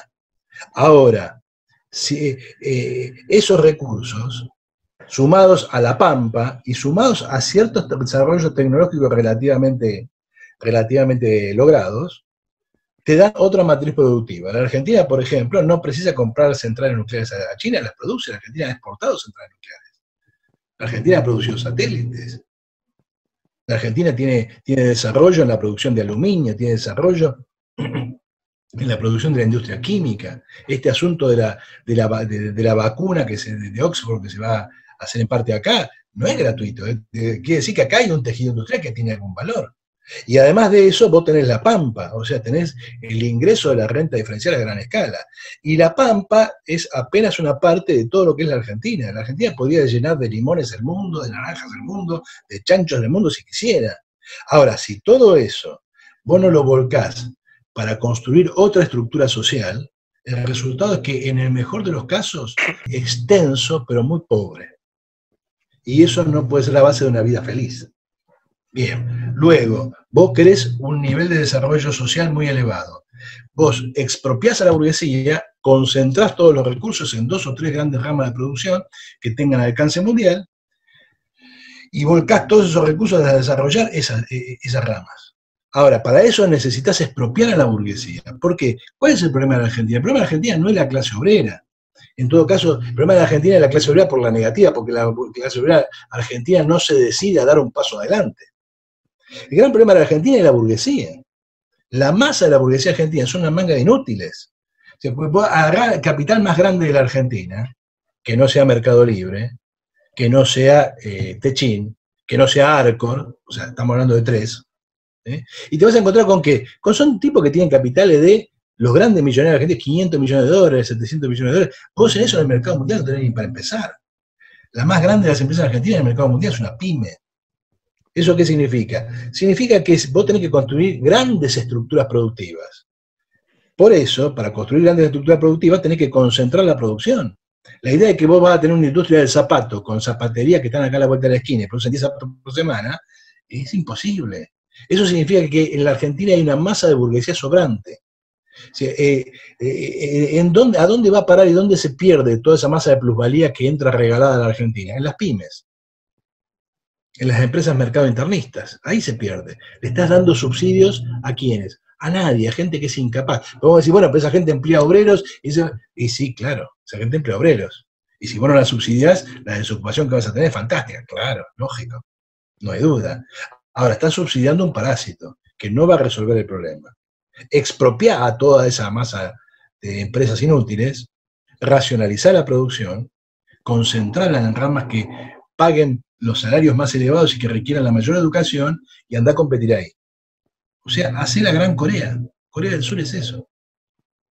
El resultado de la guerra de, Corea y la devastación de Corea del Sur es eso, una racionalización gigantesca de la burguesía. Bueno, acá esa racionalización la puede hacer el Estado apropiado por la clase obrera, por lo tanto no sería un país capitalista, sería un país socialista. Claro, pero, pero estás quitando de la, de la ecuación los problemas geopolíticos que, podría tener, los problemas políticos internos, sociales, eh, los problemas ideológicos, y que todo esto se tendría que dar básicamente, este, por decirlo de alguna manera, por, simplemente por metaforizarlo, ¿no? Como una especie de, cuadrito Excel. Eh, por supuesto, si tomamos el ejemplo de la, de la Unión Soviética, fue exitoso durante, bueno, casi 60 años, y después terminó eh, teniendo desabastecimientos, etcétera. Hubo algunos inconvenientes que terminaron después este, con, el, con el fin del experimento soviético. Simplemente lo, pongo como un ejemplo, no digo que Argentina vaya hacia eso. Pero habría efectivamente problemas eh, instantáneos eh, si se llega con el socialismo, como lo estás planteando, Eduardo, al, al poder. Mira, te voy a poner un ejemplo de otro orden. Eh, de un orden completamente distinto, pero que va a ayudar a entender. Eh, cada uno hoy tiene la orientación sexual que quiere y eso es uno de los grandes logros de la, de la, vida actual, ¿no? la liberación de la sexualidad de ciertos prejuicios. Así que cada uno póngale a lo que está escuchando en lo que quiera. Yo soy criado en la vieja escuela patriarcal y heterosexual, por lo tanto el ejemplo que voy a dar tiene que ver con eso. Eh, cuando eh, yo conocí a la persona con la que vivo y a mi esposa, eh, era muy diferente de mí. Y yo tenía que eh, ver que iba a haber muchos problemas, muchos problemas. Ella tenía hijos, yo tenía hijos, los dos no teníamos casa, teníamos temperamentos distintos. bien, ¿cuál fue mi conclusión? Quiero tener esos problemas. Claro, los quiero tener. Pero vos querés tener un problema con, los hijos de una persona que acaba de... Sí, los quiero tener. Pero vos querés tener el problema de no saber dónde vas a vivir. Sí, lo quiero tener. ¿Por qué? Porque quiero vivir con esa persona. Es inevitable que haya problemas. Nos va a venir a invadir Estados Unidos, que venga. Vamos a tener problemas que, que los tenga. Los quiero tener. Claro que los quiero tener. Porque si no los tengo, sigo como estoy hoy. Si no los tengo, sigo en esta muerte. ¿Y qué, qué puede ser peor que esto? ¿Qué es lo que puede ser peor que el hecho de un país al que le sobran dos tercios de su población y que los, va matando paulatinamente? La revolución no es un asunto de Excel, como decís vos. La revolución es un asunto de amor. No quiero ponerme como Delía, amor, amor, amor, porque no, no quiero llegar a ese ridículo. Pero quiero decir, es un asunto del deseo es un asunto de lo que quiero construir. Y por supuesto, todo amor va atravesado de problemas. Todo deseo significa que hay que resolver problemas, que hay que abandonar, que el resultado final probablemente no sea lo que vos querés. Pero vos vas a pelear porque, porque se parezca mucho. Y si no, ¿qué querés hacer? ¿Cuál es tu solución? ¿Tu solución es quedémonos como estamos porque así tenemos menos problemas? No, así tenemos más problemas. Por lo tanto, la idea de que no nos movamos, eso hay que sacárselo de la cabeza. Eso es como un cuento de Kafka. Hay un cuento de Kafka muy aterradores, en los cuales hay un tipo al cual un cuervo le está picando un pie. El tipo tiene miedo de moverse porque el, cuerpo, el cuervo se va a enojar y va a ser peor todavía. El resultado es que el tipo no se mueve y el cuervo le destruye los pies. ¿Eh? Bueno, eh, eso no. Eso no. La solución tiene problemas. La pregunta es si es una solución, porque si es una solución hay que afrontar los problemas. Yo quiero que alguien me demuestre que hay una solución capitalista para la Argentina. Quiero que alguien me lo demuestre. Por otro lado, si Cuba hizo el escándalo que hizo, y era una islita de 6 millones de habitantes a 90 kilómetros de Miami, que alguien me niegue cuál sería el impacto de una revolución socialista en la Argentina hay una gran diferencia que en, la época de la Revolución Cubana todavía existía la, Unión Soviética y, una China, eh, más comunista que, lo que se podría decir que es ahora. ¿No sería eso una gran diferencia en este caso? El caso de Cuba sí, también es una diferencia el tamaño del país de que estamos hablando. Estamos hablando de la Argentina. ¿Qué te parece que pasaría en Brasil, que es la clave de la revolución latinoamericana? La clave de la revolución latinoamericana no es la Argentina. Eso solo se le ocurre a los argentinos que creen que son Lo más grande, lo más grande. no, pero estás hablando de las tesis de Lenin en qué hacer, que tenía que ser acompañado por otras revoluciones eh, socialistas. Y en el caso de que no funcione, eh, bueno, se tuvieron que hacer, se tuvo, que implementar la NEP, ¿no? O sea, y después, bueno, hubieron otros, otros derroteros, pero claro, eh, es muy difícil que haya como una especie de concierto de países, de países socialistas que ocurran, sí, por supuesto, con los más, con los más importantes, que sean Brasil, Chile, México, en, América Latina. ¿Cuál era el último antecedente de la Revolución Rusa? O cuando los rusos pensaban vamos a hacer una revolución, ¿en qué pensaban? pensaban en la Comuna de París.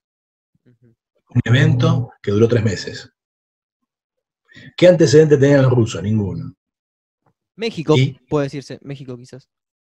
México no fue una revolución socialista. Revoluciones a la mexicana ya habían tenido los propios eh, rusos, la revolución de 1905. Eso no es un ejemplo. Los rusos son los primeros que se enfrentan a la necesidad de construir algo que no tiene precedente. Obviamente, la Argentina no es Rusia. La Argentina está mucho más avanzada que Rusia. Rusia era un país de millones de campesinos, quiere decir un capitalismo muy escasamente desarrollado. La Argentina es un capitalismo desarrollado en términos de sus relaciones sociales. En la Argentina no hay campesinos. En la Argentina la masa de la población está asalariada. El peso de la clase obrera en la Argentina es 80%. Eh, en Brasil hay hoy, hoy más obreros que los que hubo en Rusia en la época de la Revolución. Conclusión. La idea de que la Argentina no puede liderar un proceso revolucionario es falsa. Ya quisiera Lenin no tener el problema campesino. ¿Qué es el problema campesino? 60 millones de burgueses, ese es el problema campesino. ¿Cuántos burgueses hay en la Argentina? No llegan a 3 millones. Conclusión. La Argentina tiene una estructura social lista para el socialismo. Ahora, ¿cuál sería el impacto en Brasil, por ejemplo? Y puede ser muy negativo. Brasil puede ser el Irak de la revolución iraní. Pues, lo más probable no es que te vengan a pegar los Estados Unidos, eso no va a pasar. Te van a venir a pegar los brasileños. Eso en Brasil, ¿qué crisis puede gestar? ¿Vos te crees que el proletariado brasileño la pasa mejor que el proletariado argentino? Y que el proletariado brasileño, frente a semejante situación, necesariamente va a agarrar para la derecha. Es difícil de pensar. Sobre todo porque las revoluciones suelen producirse en momentos de crisis mundial y donde en todos lados están pasando cosas. Si la revolución rusa fue posible, fue por la revolución alemana, no porque Alemania se haya hecho socialista. Si Alemania se hubiera hecho socialista, la historia del mundo hubiese sido muy distinta. Pero sí porque Alemania quebró y la revolución alemana no triunfó, pero paralizó al imperio. Y en ese vacío, Rusia se las pudo arreglar. Si no, no hubiera sobrevivido. ¿Y eso qué quiere decir? Que cuando nosotros entramos en problemas, en Brasil también hay problemas. Brasil hoy está tan o, más, o peor que la Argentina, está tan mal o peor que la Argentina. Chile. A Chile Piñera salvó por el coronavirus, porque estaba al borde de la caída. Y estamos hablando de que del país que fue insignia del liberalismo durante 40 años. Entonces la idea de que vamos a estar solos es absurda, no, no, no, no, no corresponde a la historia real del mundo. Ahora, ¿puede suceder? Sí, claro, puede suceder. ¿Puede suceder que tengas que construir el socialismo en un solo país? Claro, lo que yo te, lo que yo te anuncié es básicamente lo que nosotros proponemos en ausencia de la revolución mundial. ¿Qué quiere decir? Que no hay revolución en Estados Unidos. ¿Por qué? Y porque si hay revolución en Estados Unidos, olvídate, ¿cómo va a ser un mundo? ¿Qué sé yo? No hay forma de saberlo. Semejante evento mundial trastoca todas las relaciones habidas y por haber. ¿Y cómo va a ser la Argentina? ¿Qué sé yo? No hay forma de saberlo. Forma de saberlo porque la conmoción de semejante hecho, un cuarto de la economía, la economía más dinámica del mundo, el ejército más poderoso del mundo, se hace socialista. Bueno, no hay forma de saber qué pasa con eso. ¿Qué mundo se diseña a partir de ahí? Por lo tanto, bueno, si no hay revolución mundial, la clase obrera ¿Puede resolver problemas de la sociedad argentina? Sí, puede hacerlo. Es decir, nosotros no tenemos un programa místico, es decir, esperemos a la revolución mundial. No. Podemos gobernar mañana y podemos hacer las cosas mejores. ¿Vamos a tener problemas? No hay duda. ¿Qué van a querer hacer? Y si expropiamos, van a querer cobrarse la deuda externa y no. Está bien. hay más de 300 mil millones de dólares de argentinos en el extranjero. Suponete que estuviéramos en una situación extrema. Cóbrense de ahí, muchachos. Abran las cuentas en Suiza, abran las cuentas de paraísos fiscales y cóbrense de ahí. No vamos a tener ningún problema si esa plata no está acá. Y no va a estar nunca. Bueno, cóbrense de ahí. ¿Qué problema hay? La Argentina paga su deuda. ¿Por qué paga su deuda? Porque finalmente esa, esa cantidad de capitales fugados está ahí, bueno, cóbrensela. Y no jodan más. La Argentina va a tener un problema con Estados Unidos y seguro va a tener un problema con Estados Unidos. ¿Qué vamos a decir? Y diríamos que las Malvinas son inglesas. ¿Por qué? Porque de esa manera evitaremos entrar en confrontación. Bueno, pero que vos evites no quiere decir que no vaya a haber confrontación, seguro. Bueno, nos prepararemos para eso. Y sobre esa base nos amacaremos, como y como se pueda. Pero la vida es preferible a la muerte. Y la Argentina está muerta. Y ese es el problema. ¿Y estará dispuesta la, población a, pasar por esa, por esa aventura? La pregunta es si la población va a seguir aguantando a pasar por este, por este infierno. No si va a pasar por esta aventura. Cuando la población, la clase obrera, eh, despierta a una situación histórica, eh, normalmente no hay vuelta atrás. Eh, uno puede decir que el chavismo es una dictadura asesina y, no está lejos de la realidad. El chavismo es una máquina de matar.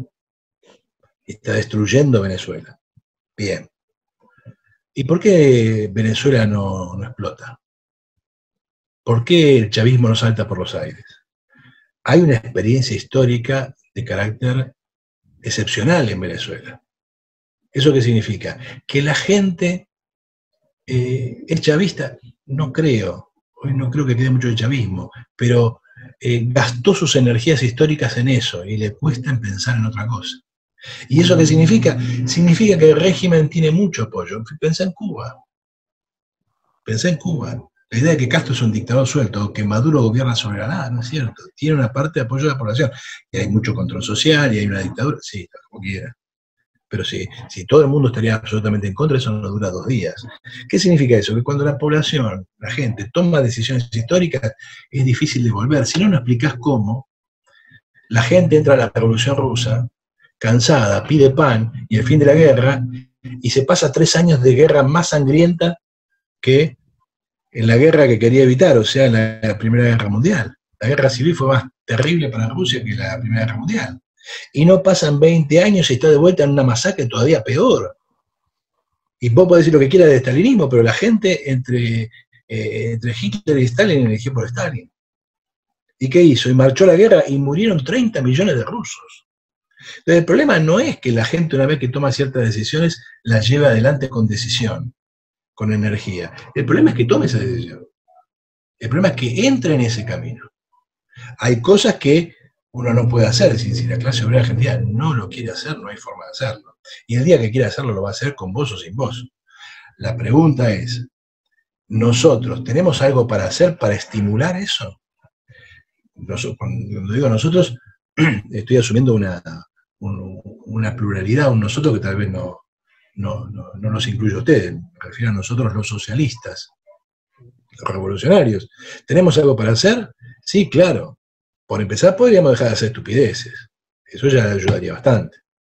Podríamos dejar de tener una política liberal y de estar más preocupados por el cupo trans y por el lenguaje inclusivo que por lo que le pasa al grueso de la clase obrera. Podríamos dejar de ser conspiranoicos y suponer que la cuarentena es un invento de Bill Gates para meternos un chip en, bajo la piel y cosas por el estilo. Y haber asumido la cuarentena como la defensa de la salud de la clase obrera. ¿Eh? Podríamos hacer muchas cosas. Por ejemplo, podríamos dejar de eh, actuar como, si el otro no existiera. Yo hago la siguiente pregunta. ¿Por qué el FIT, FITU, es un frente? Yo no soy trotskista. En Razón y Revolución no es trotskista. Pero el FITU es un frente de cuatro o cinco partidos trotskistas. Uno hace un frente con el que es diferente. O sea, el, eh, el Partido Obrero, el PTS, el MST, podrían hacer un frente con Razón y Revolución, que no es trotskista, o con el PCR, que es maoísta, o con los guevaristas. Eso sería un frente. Ahora, ¿Cómo se entiende un frente de partido trotskista? Si tienen todos el mismo programa.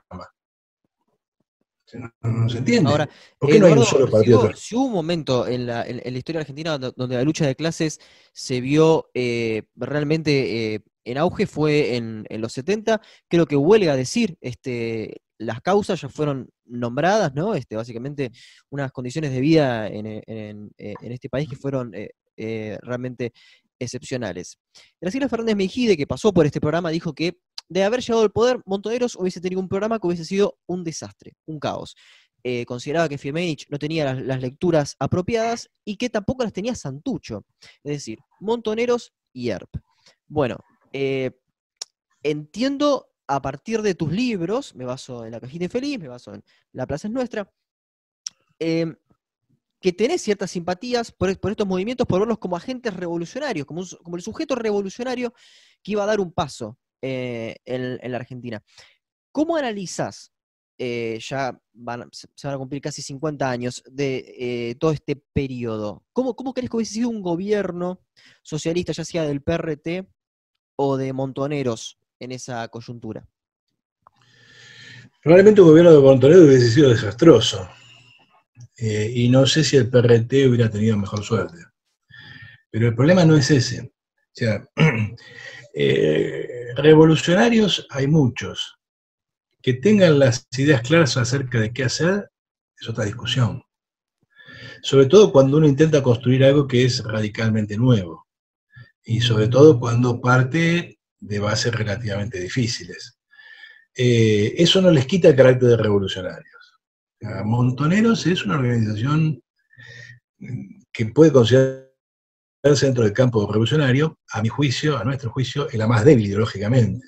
O sea, si uno examina bien el programa de Montonero, no está mucho más allá del peronismo. Eh, el tema es que la dinámica de la época lo llevaba a un tipo de confrontación que tenía esas connotaciones revolucionarias. Montoneros formaba parte de la fuerza revolucionaria más por su potencialidad de transformación que por su realidad. Es decir, Montonero termina alineado con el PRT. Bueno, se va corriendo más a la izquierda porque el peronismo lo va expulsando. Para gente como Rodolfo Bosch eso es un, fue un error. Rodolfo Bosch es un, montonero derechista. Es decir, el tipo que dice, no, nos equivocamos de alianza, no tendríamos que haber, ido con los troscos, tendríamos que haber, habernos quedado dentro del peronismo. Ese es su balance. Eh, el, caso de Montoneros eh, es la parte más débil ideológicamente, políticamente. El PRT tenía una concepción y una perspectiva mucho más, más, más, eh, adecuada a la situación.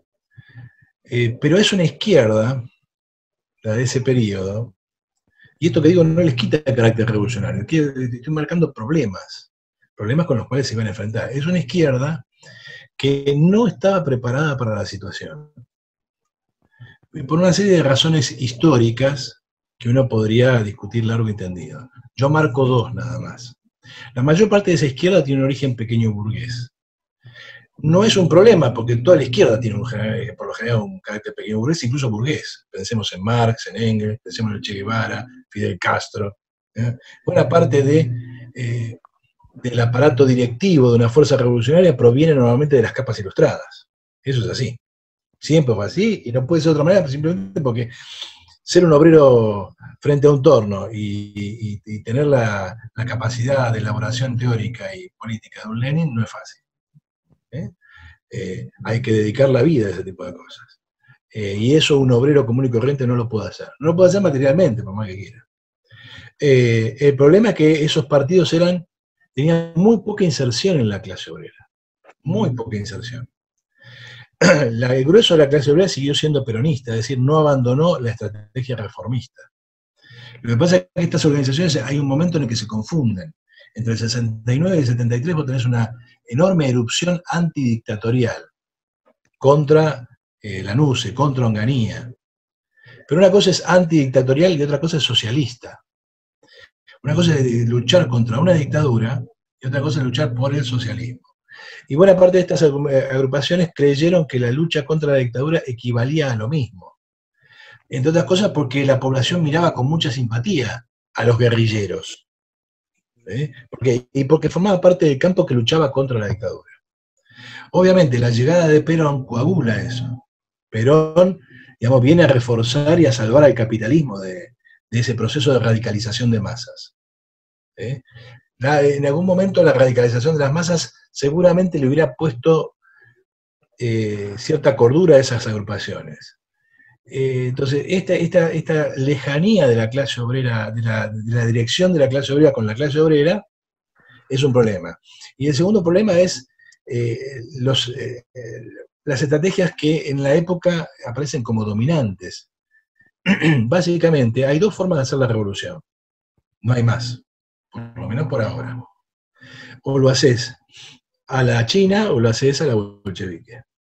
Digo, eh, me pueden dar muchos ejemplos. Estoy hablando de revoluciones que verdaderamente ganaron.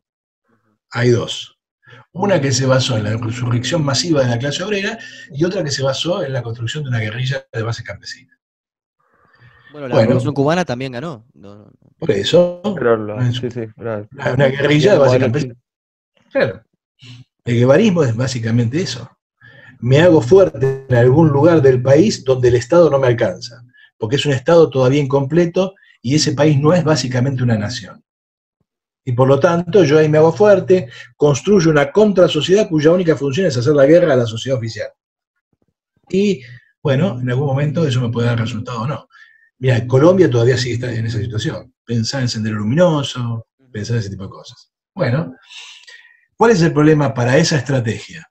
El problema para esa estrategia es que la Argentina no es China, la Argentina no es Cuba, la Argentina...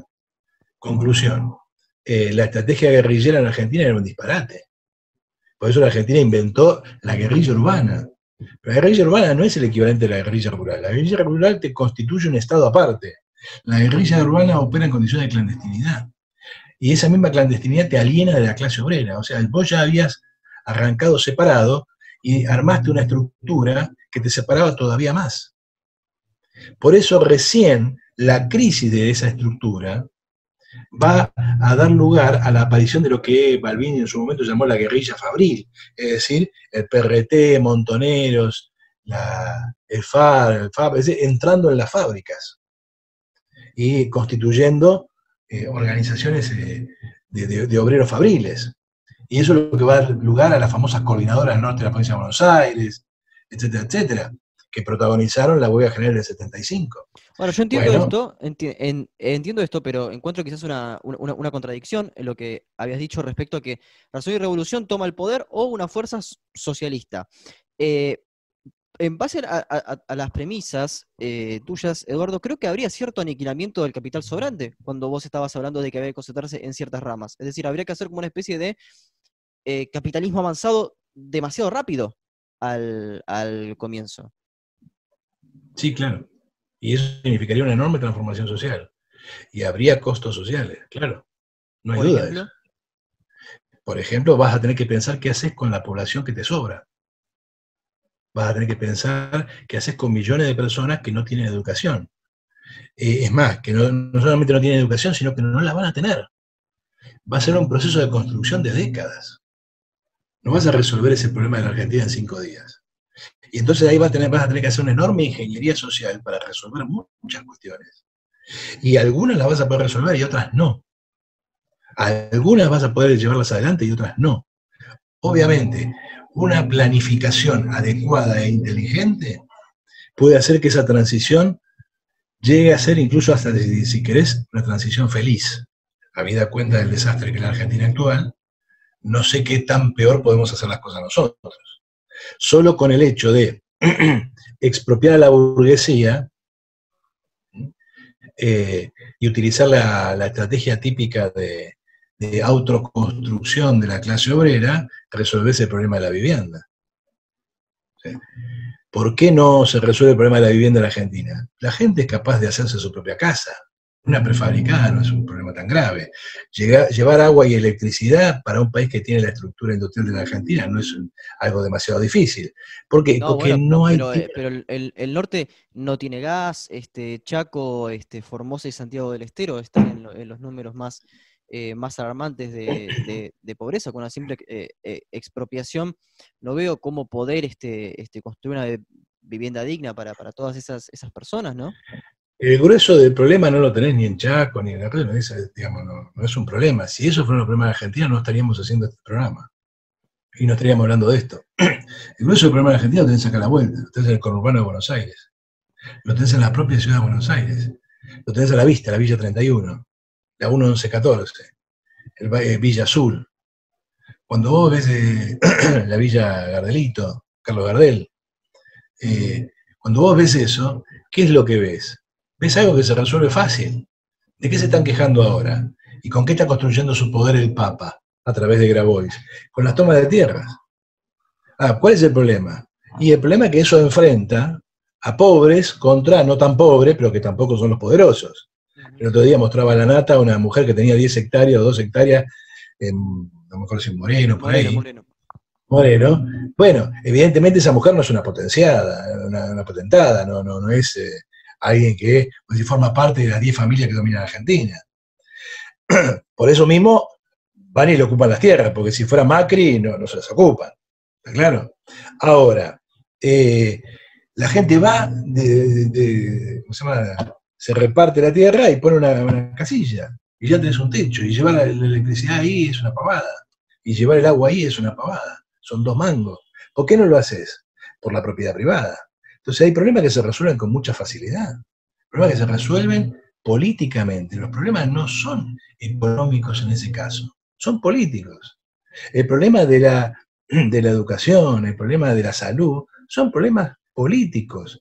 ¿Vos querés tener una educación de una salud de calidad para todo el mundo? Bueno, expropiar a las obras sociales, expropiar, las obras sociales son obras privadas, son privadas colectivas, pero privadas expropiar la medicina privada y armar un sistema racional de salud donde los recursos estén bien distribuidos.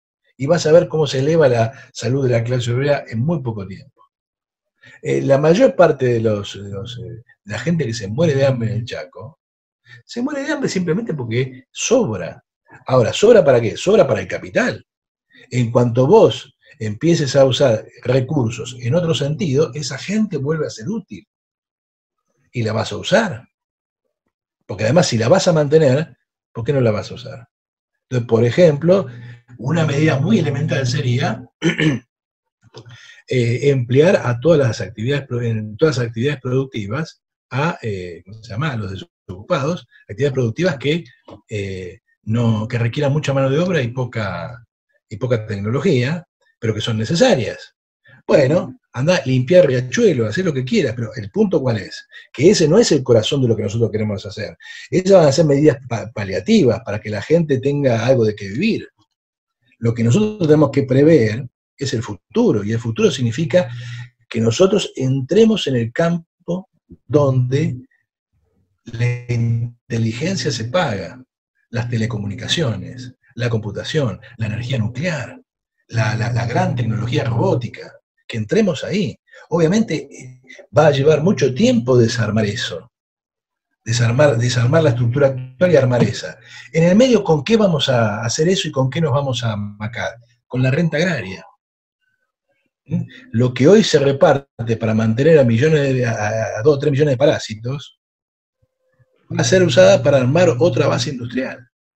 Cuando vos no tengas que subsidiar a 35.000 talleristas de, de, textiles que están con 20 tipos y una máquina de coser, y tengas una gran industria textil nacional, bueno, en pocos años eso te va a dar resultado.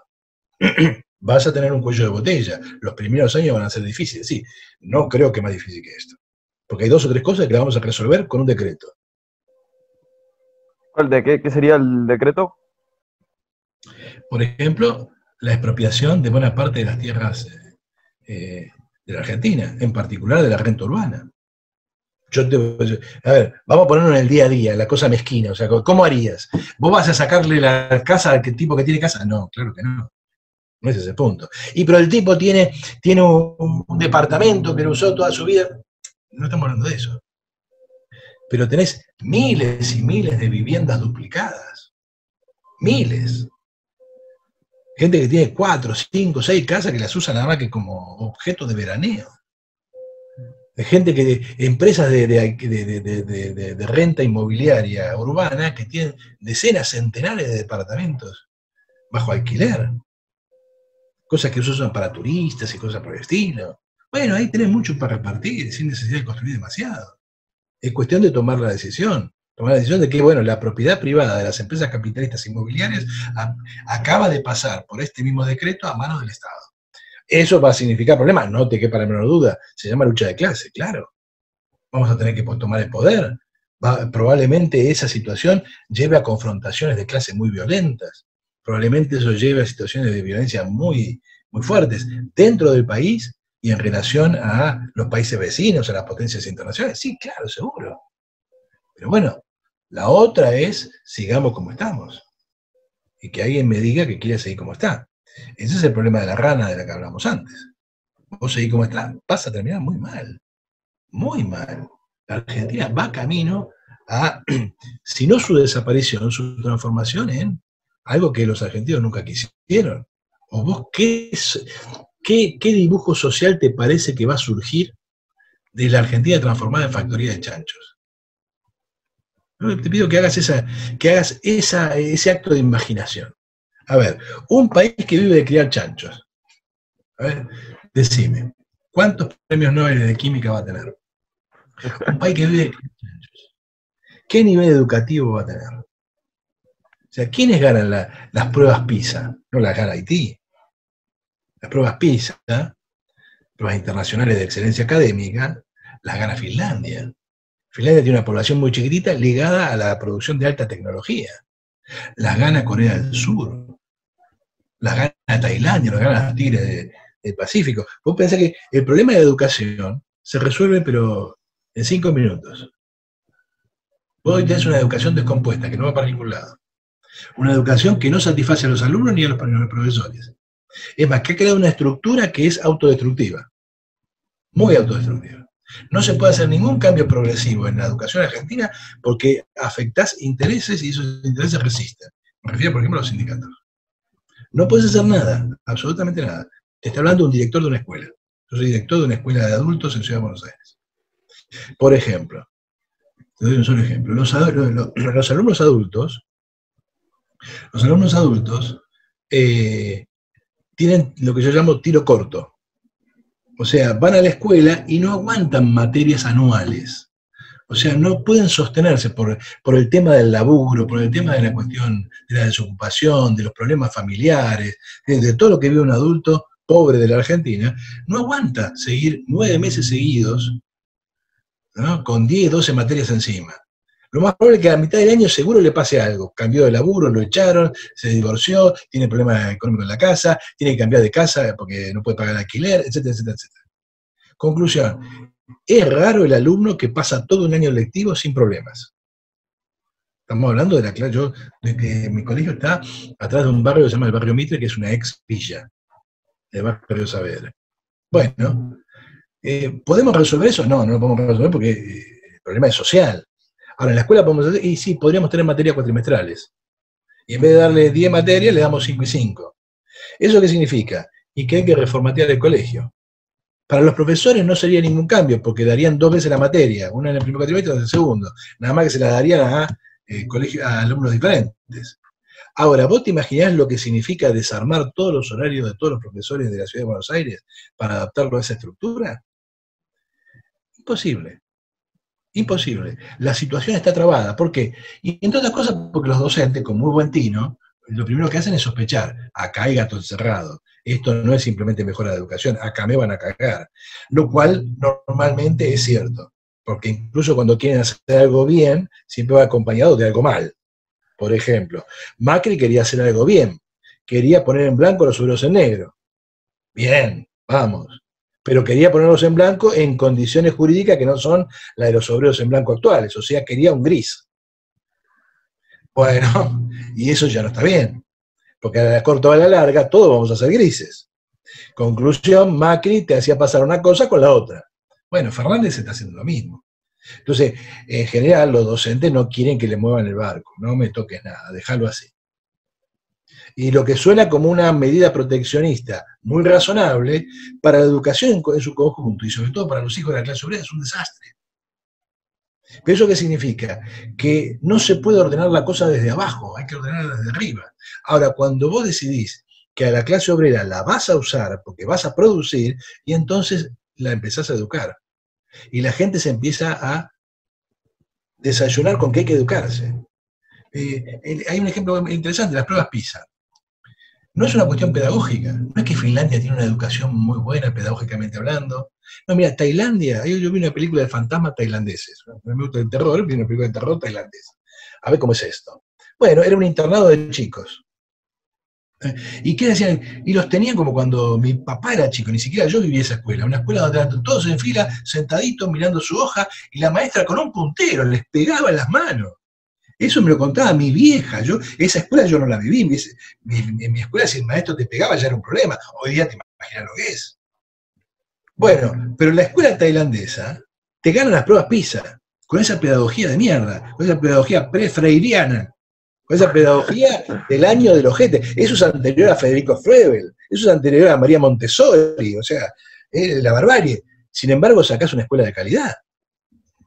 ¿Y Finlandia qué te dice? Y Finlandia dice, no, no le damos tarea, los tenemos tres horas y después que hagan lo que quieran. Claro, lógico, pero la clase obrera finlandesa tiene plata, entonces los pibes salen de ahí y voluntariamente siguen cursos de idioma, voluntariamente siguen cursos de ciencia. Es una clase obrera educada. Bueno, entonces el problema es pedagógico, no, el problema no es pedagógico, el problema es que para Tailandia la fuerza de trabajo tiene que ser educada porque ese capitalismo crece a lo pavote para Finlandia también. Entonces, Eduardo, estamos, estamos siguiendo una premisa, eh, siguiendo a Lukács, tendríamos el partido, pero eh, lo que no encontraría acá es el sujeto, el, digamos, em, sí, cierto sujeto revolucionario, porque, eh, a ver, estamos hablando de que el partido toma el poder. En base a lo que vos me estás comentando, la reeducación, la reingeniería social vendría a partir de ahí. Porque en tus textos se ve como que el piquetero es lo más revolucionario en el campo argentino. No sé si, si todavía compartís esa, visión. Yo no, no noto cierta, tanta este, lectura u organización en el movimiento piquetero como para poder tener un programa socialista tan eficiente. Mira, eh, todo movimiento social tiene una vanguardia y esa vanguardia en buena medida decide para dónde van las cosas. Eso es así. Cuando me refiero a la vanguardia no me refiero simplemente a la dirección de un partido, me refiero a toda una capa de la clase obrera. Eh, buena parte de la, de, la desgracia de la Revolución Rusa es que la generación que hizo la revolución murió en la guerra civil y en todo lo que siguió después. Y lo que, lo que quedó fue la nueva clase obrera, una clase obrera que venía del campesinado, con muy poca experiencia, y que había nacido fuera de ese proceso revolucionario. Es decir, la propia revolución liquidó a la fuerza que lo empujó. Bien. Eh, con esto te quiero decir que la vanguardia es una fuerza social, no es un conjunto de personas, no es eh, la nomenclatura de un partido. Eh, es una capa de la clase obrera, no son los dirigentes de esa capa.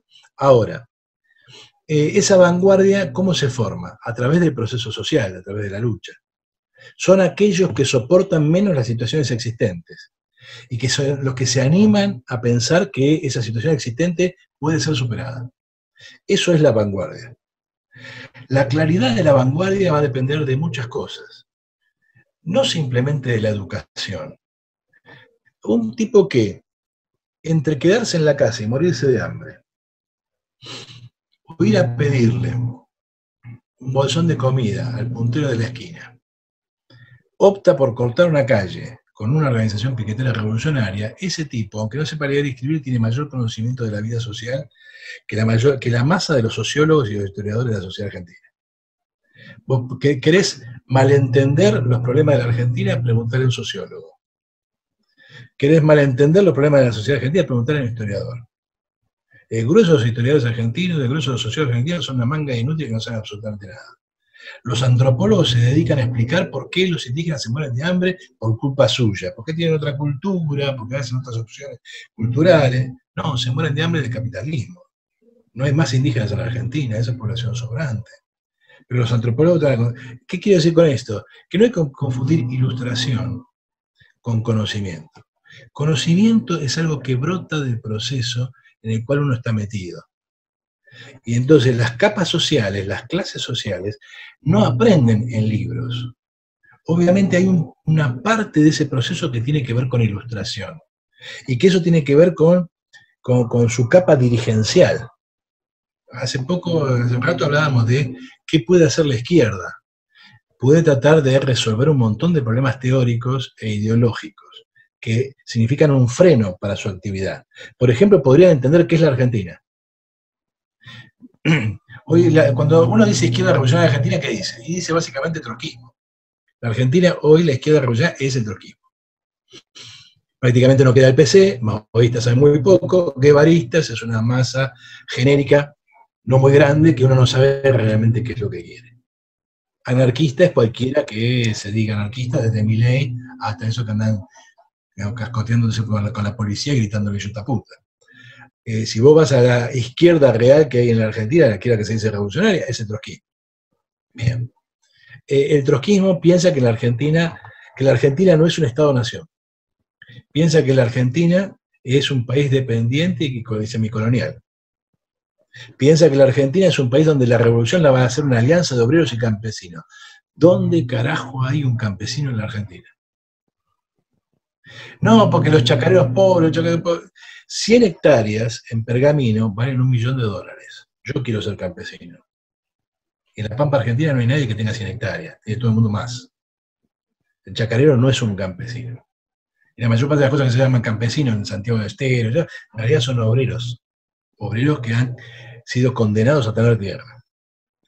Vamos a hablar largo y tendido sobre eso. ¿Qué quiero decir con esto? Quiero decir que la izquierda puede sacarse de encima taras ideológicas y políticas y puede pensar un programa para la Argentina. Lo que estábamos hablando antes es eso, un programa para la Argentina. El grueso de la izquierda argentina no tiene un programa. Es gente que te invita a un lugar que no te puede definir. Vos venís que yo no te voy a defraudar, pero ¿cómo va a ser el socialismo? ¿Cómo sería la Argentina? Vos venís, vos seguime que no te voy a defraudar. Cuando yo digo que la Argentina puede ser una mezcla de Corea del Sur y Suecia, me acusan de que eres stalinista y de reivindicar el socialismo en un solo país. Y si la realidad nos fuerza, y si tenemos que gobernar, porque si no, la otra opción, ¿cuál es? La gente se jugó por vos, te llegó al poder, ¿sabes qué? No hay revolución mundial. Por lo tanto, como dice Trotsky, esto no se puede. Por lo tanto, y bueno, entonces vayámonos a casa y dijimos que vuelva Macri o Cristina. No. Te dan la oportunidad, el tren pasa, como dice Lenny, y uno se sube. De lo contrario, la historia te deja. Conclusión. La izquierda puede resolver un montón de problemas. Entre otras cosas, tener una idea clara de qué quiere hacer con la Argentina. Para eso tendría que tener una idea clara de cómo es la Argentina. Por eso Razón y Revolución empieza siendo un grupo de investigación, un grupo de teoría que investiga la realidad. Los libros que vos mencionaste, de mi autoría, o si hablaste con Marina, o con, o con Fabián, son el resultado de un gigantesco esfuerzo de más de 20 años por tratar de conocer el país en el cual queremos causar una conmoción gigantesca. Bien. ¿Eso qué significa? Bueno, que podemos tener a una clase dirigente de izquierda preparada. Ahora, el resto de la vanguardia, el corazón de la vanguardia, esa capa de la clase obrera, ¿de dónde va a salir? De la gente que se mueva. Yo no digo que la clase obrera desocupada, los piqueteros sean necesariamente revolucionarios, no. Pero es un hecho. ¿Quién se movió y se movió más a la izquierda en la última crisis argentina? La última crisis social importante, me refiero al 2001. ¿Quién? La clase obrera ocupada, ¿no? La clase obrera ocupada no, no se movió. Ni la clase obrera ocupada manejada por la CGT, ni Moyano, recuerdo que Moyano levantando una huelga porque llovía, yo me acuerdo que en ese momento hice, el chiste de que si fuera por Moyano no hubiese habido Revolución de Mayo, estaba lloviendo. Eh, me acuerdo de la CTA llamando a un plebiscito por un subsidio con educación y no sé qué cosa, y consiguió 4 millones de votos en diciembre del 2001, en noviembre del 2001, ahí al toque del argentinazo. A ver, si vos llamás a la gente a votar para que le den plata, ¿quién va a decir no, no quiero que me den plata? El problema no es ese, el problema es hacer algo para que eso pase, que no es poner un papelito en la urna. La gente se movió dos días, el 19 y el 20 de diciembre, Y de la noche a la mañana aparecieron dos millones y medio de subsidios al desocupado. Esos son los planes de trabajar. Dos millones y medio. Desde ese momento la configuración política de la Argentina cambió radicalmente, porque es esa masa de la población la que no es soportada por el capitalismo argentino. Cuando hablas del déficit fiscal, cuando hablas de la crisis del Estado argentino, ¿de qué estás hablando? Estás hablando de que no podés sostener los gastos que tenés. ¿Y en qué se te van esos gastos? Se te van en una, burguesía parasitaria y se te van en una masa de la población que si vos no la subsidias se muere de hambre. 20 millones de argentinos reciben ingresos del Estado. Esa, es la dicotomía esencial de la Argentina. Por eso, ¿qué te dice Spert? Esto se soluciona fácil. Hay que echar 2 millones de empleados del Estado. ¿Pero qué son 2 millones de empleados del Estado en un Estado que tiene 4 millones? Son 2 millones de personas que en realidad son desocupados y que han sido incorporados al Estado como una especie de subsidio trucho al desempleo. Porque la desocupación es mucho más grande que lo que se ve en la calle. La desocupación es todo el empleo que sobra, o sea que no produce plusvalía para el capital que no tienen empleo productivo. Por ejemplo, las masas del empleo estatal. Por ejemplo, los jubilados. ¿Por qué prácticamente no hay desocupación en, Chaco? En Chaco no hay desocupación porque, primero, le llaman ocupado a todo el que recibe un plan social, porque se supone que tiene una obligación de, una de, contraprestación de trabajo. Pero también no tienen desocupado, ¿por qué? Por una razón sencilla. Han sacado de la PEA todo lo que sobra. La PEA es la población económicamente activa. Vos calculás la desocupación sobre la PEA, o sea, sobre los que están económicamente activos. Los que no están en la PEA no son desocupados, son gente que no está activa, los jubilados. Los jubilados no son desocupados teóricamente. ¿Por qué? Porque son gente que no quiere trabajar, vive de otra cosa. Bueno, cuando vos agarrás la PEA de Chaco, te das cuenta que han sacado de ahí, de la PEA, a todo el mundo porque han armado un sistema jubilatorio en el cual prácticamente todo el mundo es jubilado pensionado. Hasta tiene jubilado pensionado en Formosa, tiene hasta jubilado pensionado paraguayo que entran a votar. Entonces, cuando vos armás una estructura de ese tipo, ¿qué es lo que te estás dando cuenta? Estás dando cuenta que hay una masa gigantesca que desocupaba. ¿Todo eso cómo se consiguió? Eso es el precio porque aquí no hubiera una revolución. El precio porque aquí no hubiera una revolución es ese. La revolución ¿Qué es lo que, perdóname, ¿qué es lo que dice, qué es lo que dice Expert? Eh, hay que liquidar eso porque si no el capitalismo argentino va de tumbo en tumbo. Tiene razón. Bueno, ¿y qué dice Macri? Andá y sacalo vos. Andá y sacalo vos. ¿Cuál es la utopía macrista? Macri es el único tipo, el único burgués que en este país ha tenido alguna idea. Vos me podés decir que es una idea disparatada, puede ser. Vos podés decir que es una idea que, tiene, que, es capitalista, lo que vos quieras. Pero es el único tipo que ha tenido una idea. Porque si vos ves Cristina, Cristina no tiene ninguna idea. ¿Cuál es el capitalismo de Cristina? Zafar de la cárcel. No, no tiene ninguna otra idea. Es está arruinando a su propio gobierno porque lo mete en problemas que si, Alberto no tuviera Cristina, no habría con qué darle hoy. Si Alberto no tuviera Cristina, no habría con qué darle. No hubiera tenido Vicentín, no hubiera tenido la reforma judicial, no hubiera tenido un carajo. Y todo el mundo contento con la, cuarentena. Ahora, eh, eh, la, cuestión central acá, ¿cuál es? En la utopía de Macri, ¿en qué consistía? Vamos a estimular la iniciativa privada, vamos a hacer eficiente el gasto del Estado en infraestructura, vamos a hacer rutas baratas, vamos a mejorar la competitividad extra, extra planta, y vamos a hacer que la Argentina mejore su competitividad. Vamos a rajar a los burócratas sindicales que te recargan de gastos, por ejemplo, en el puerto. Eh, meter peso a Caballo Suárez era básicamente bajar los gastos que significaba entrar a puerto y salir al puerto de Argentina, porque Caballo Suárez era una máquina de chupaguita. Bueno, eh, bien. ¿Y qué, esperaba que pasara Macri con eso? Bueno, que tarde o temprano la gente, sobre todo si no damos muchos impuestos, si no damos mucho aumento de sueldo a los estatales, la gente va a encontrar que la economía privada es más atractiva, los salarios privados van a ser más altos y la gente va a abandonar el Estado y se va a ir a empleo privado. Si Macri hubiera logrado encontrar algún reclamo productivo en el cual la producción argentina creciera en el mercado mundial, hoy sería Gardel, Lepera y todos los músicos juntos. Macri no encontró eso, porque la Argentina no da para eso. Por eso, el fracaso de Macri es el fracaso histórico de una clase. Macri es lo mejor que la burguesía puede dar hoy. Y podemos decir, pero eh, Macri es la mediocridad misma. Bueno, eso es la burguesía argentina.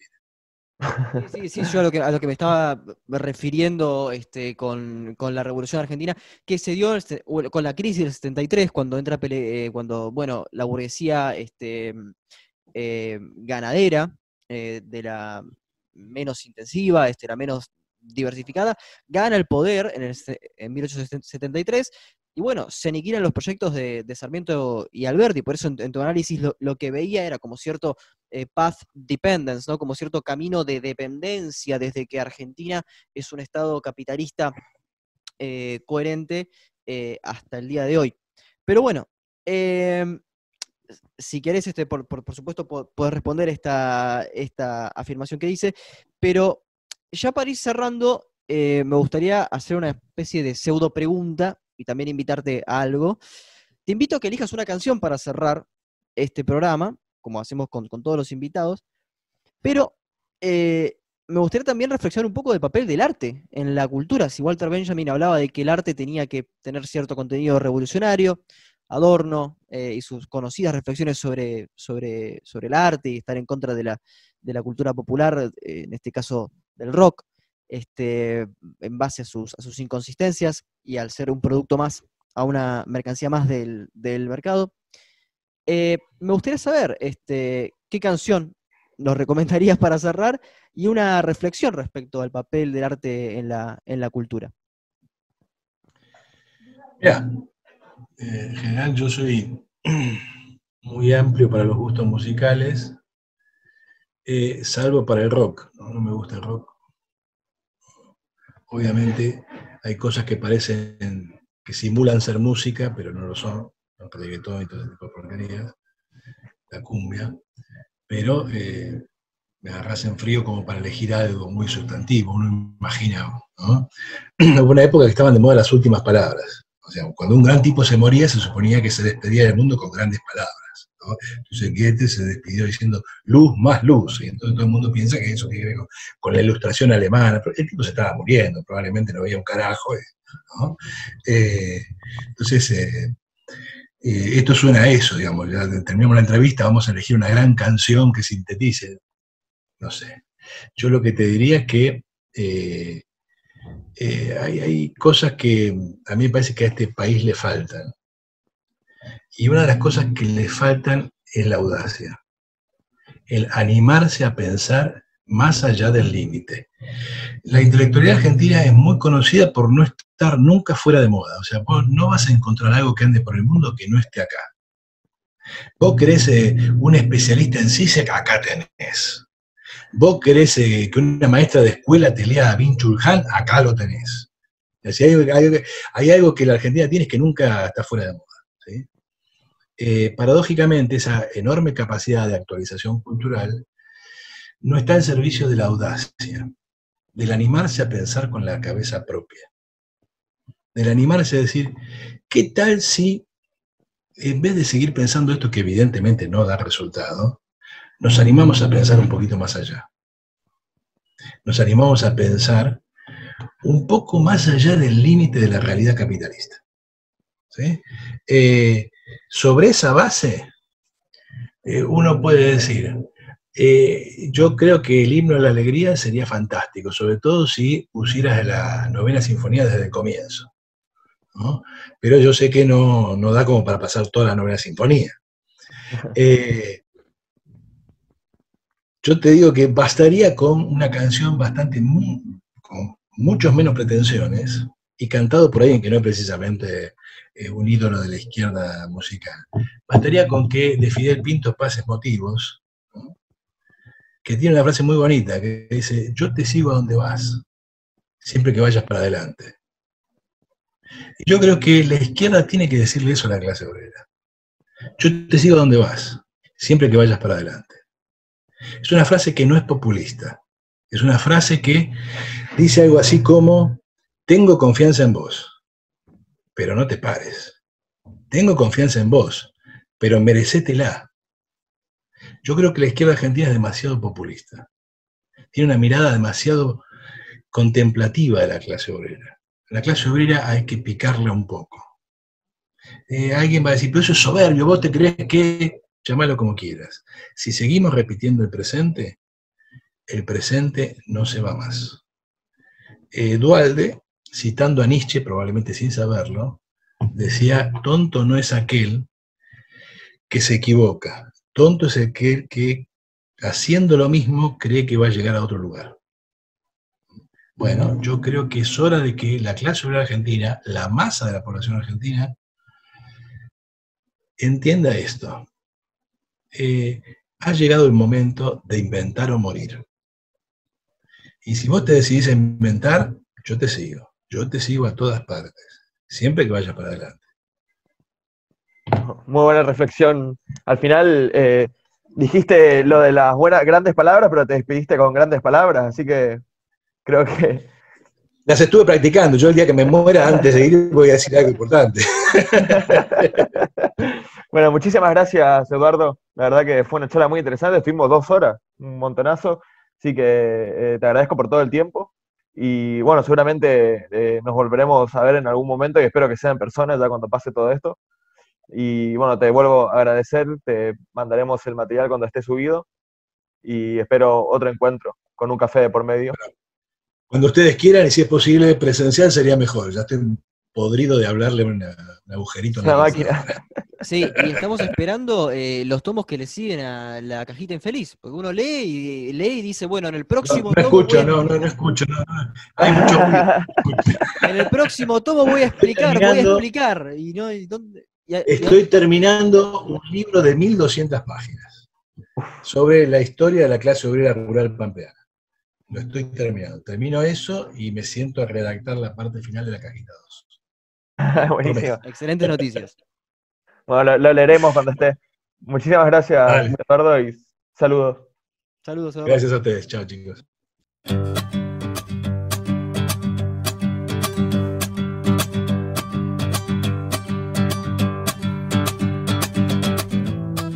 te cuento los motivos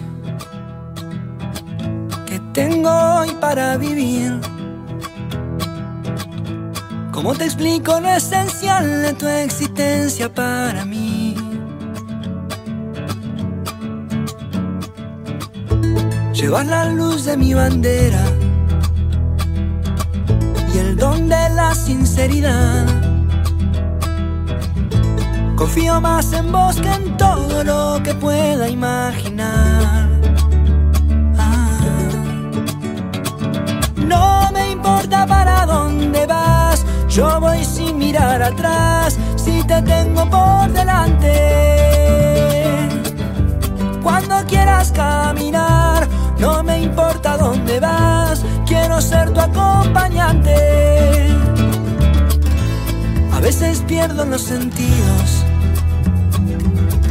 pensando el tiempo de partir. No quiero irme de este mundo con mil cosas por decir. Ah, no me importa para dónde vas, yo voy sin mirar atrás si te tengo por delante. Cuando quieras caminar, no me importa dónde vas quiero ser tu acompañante.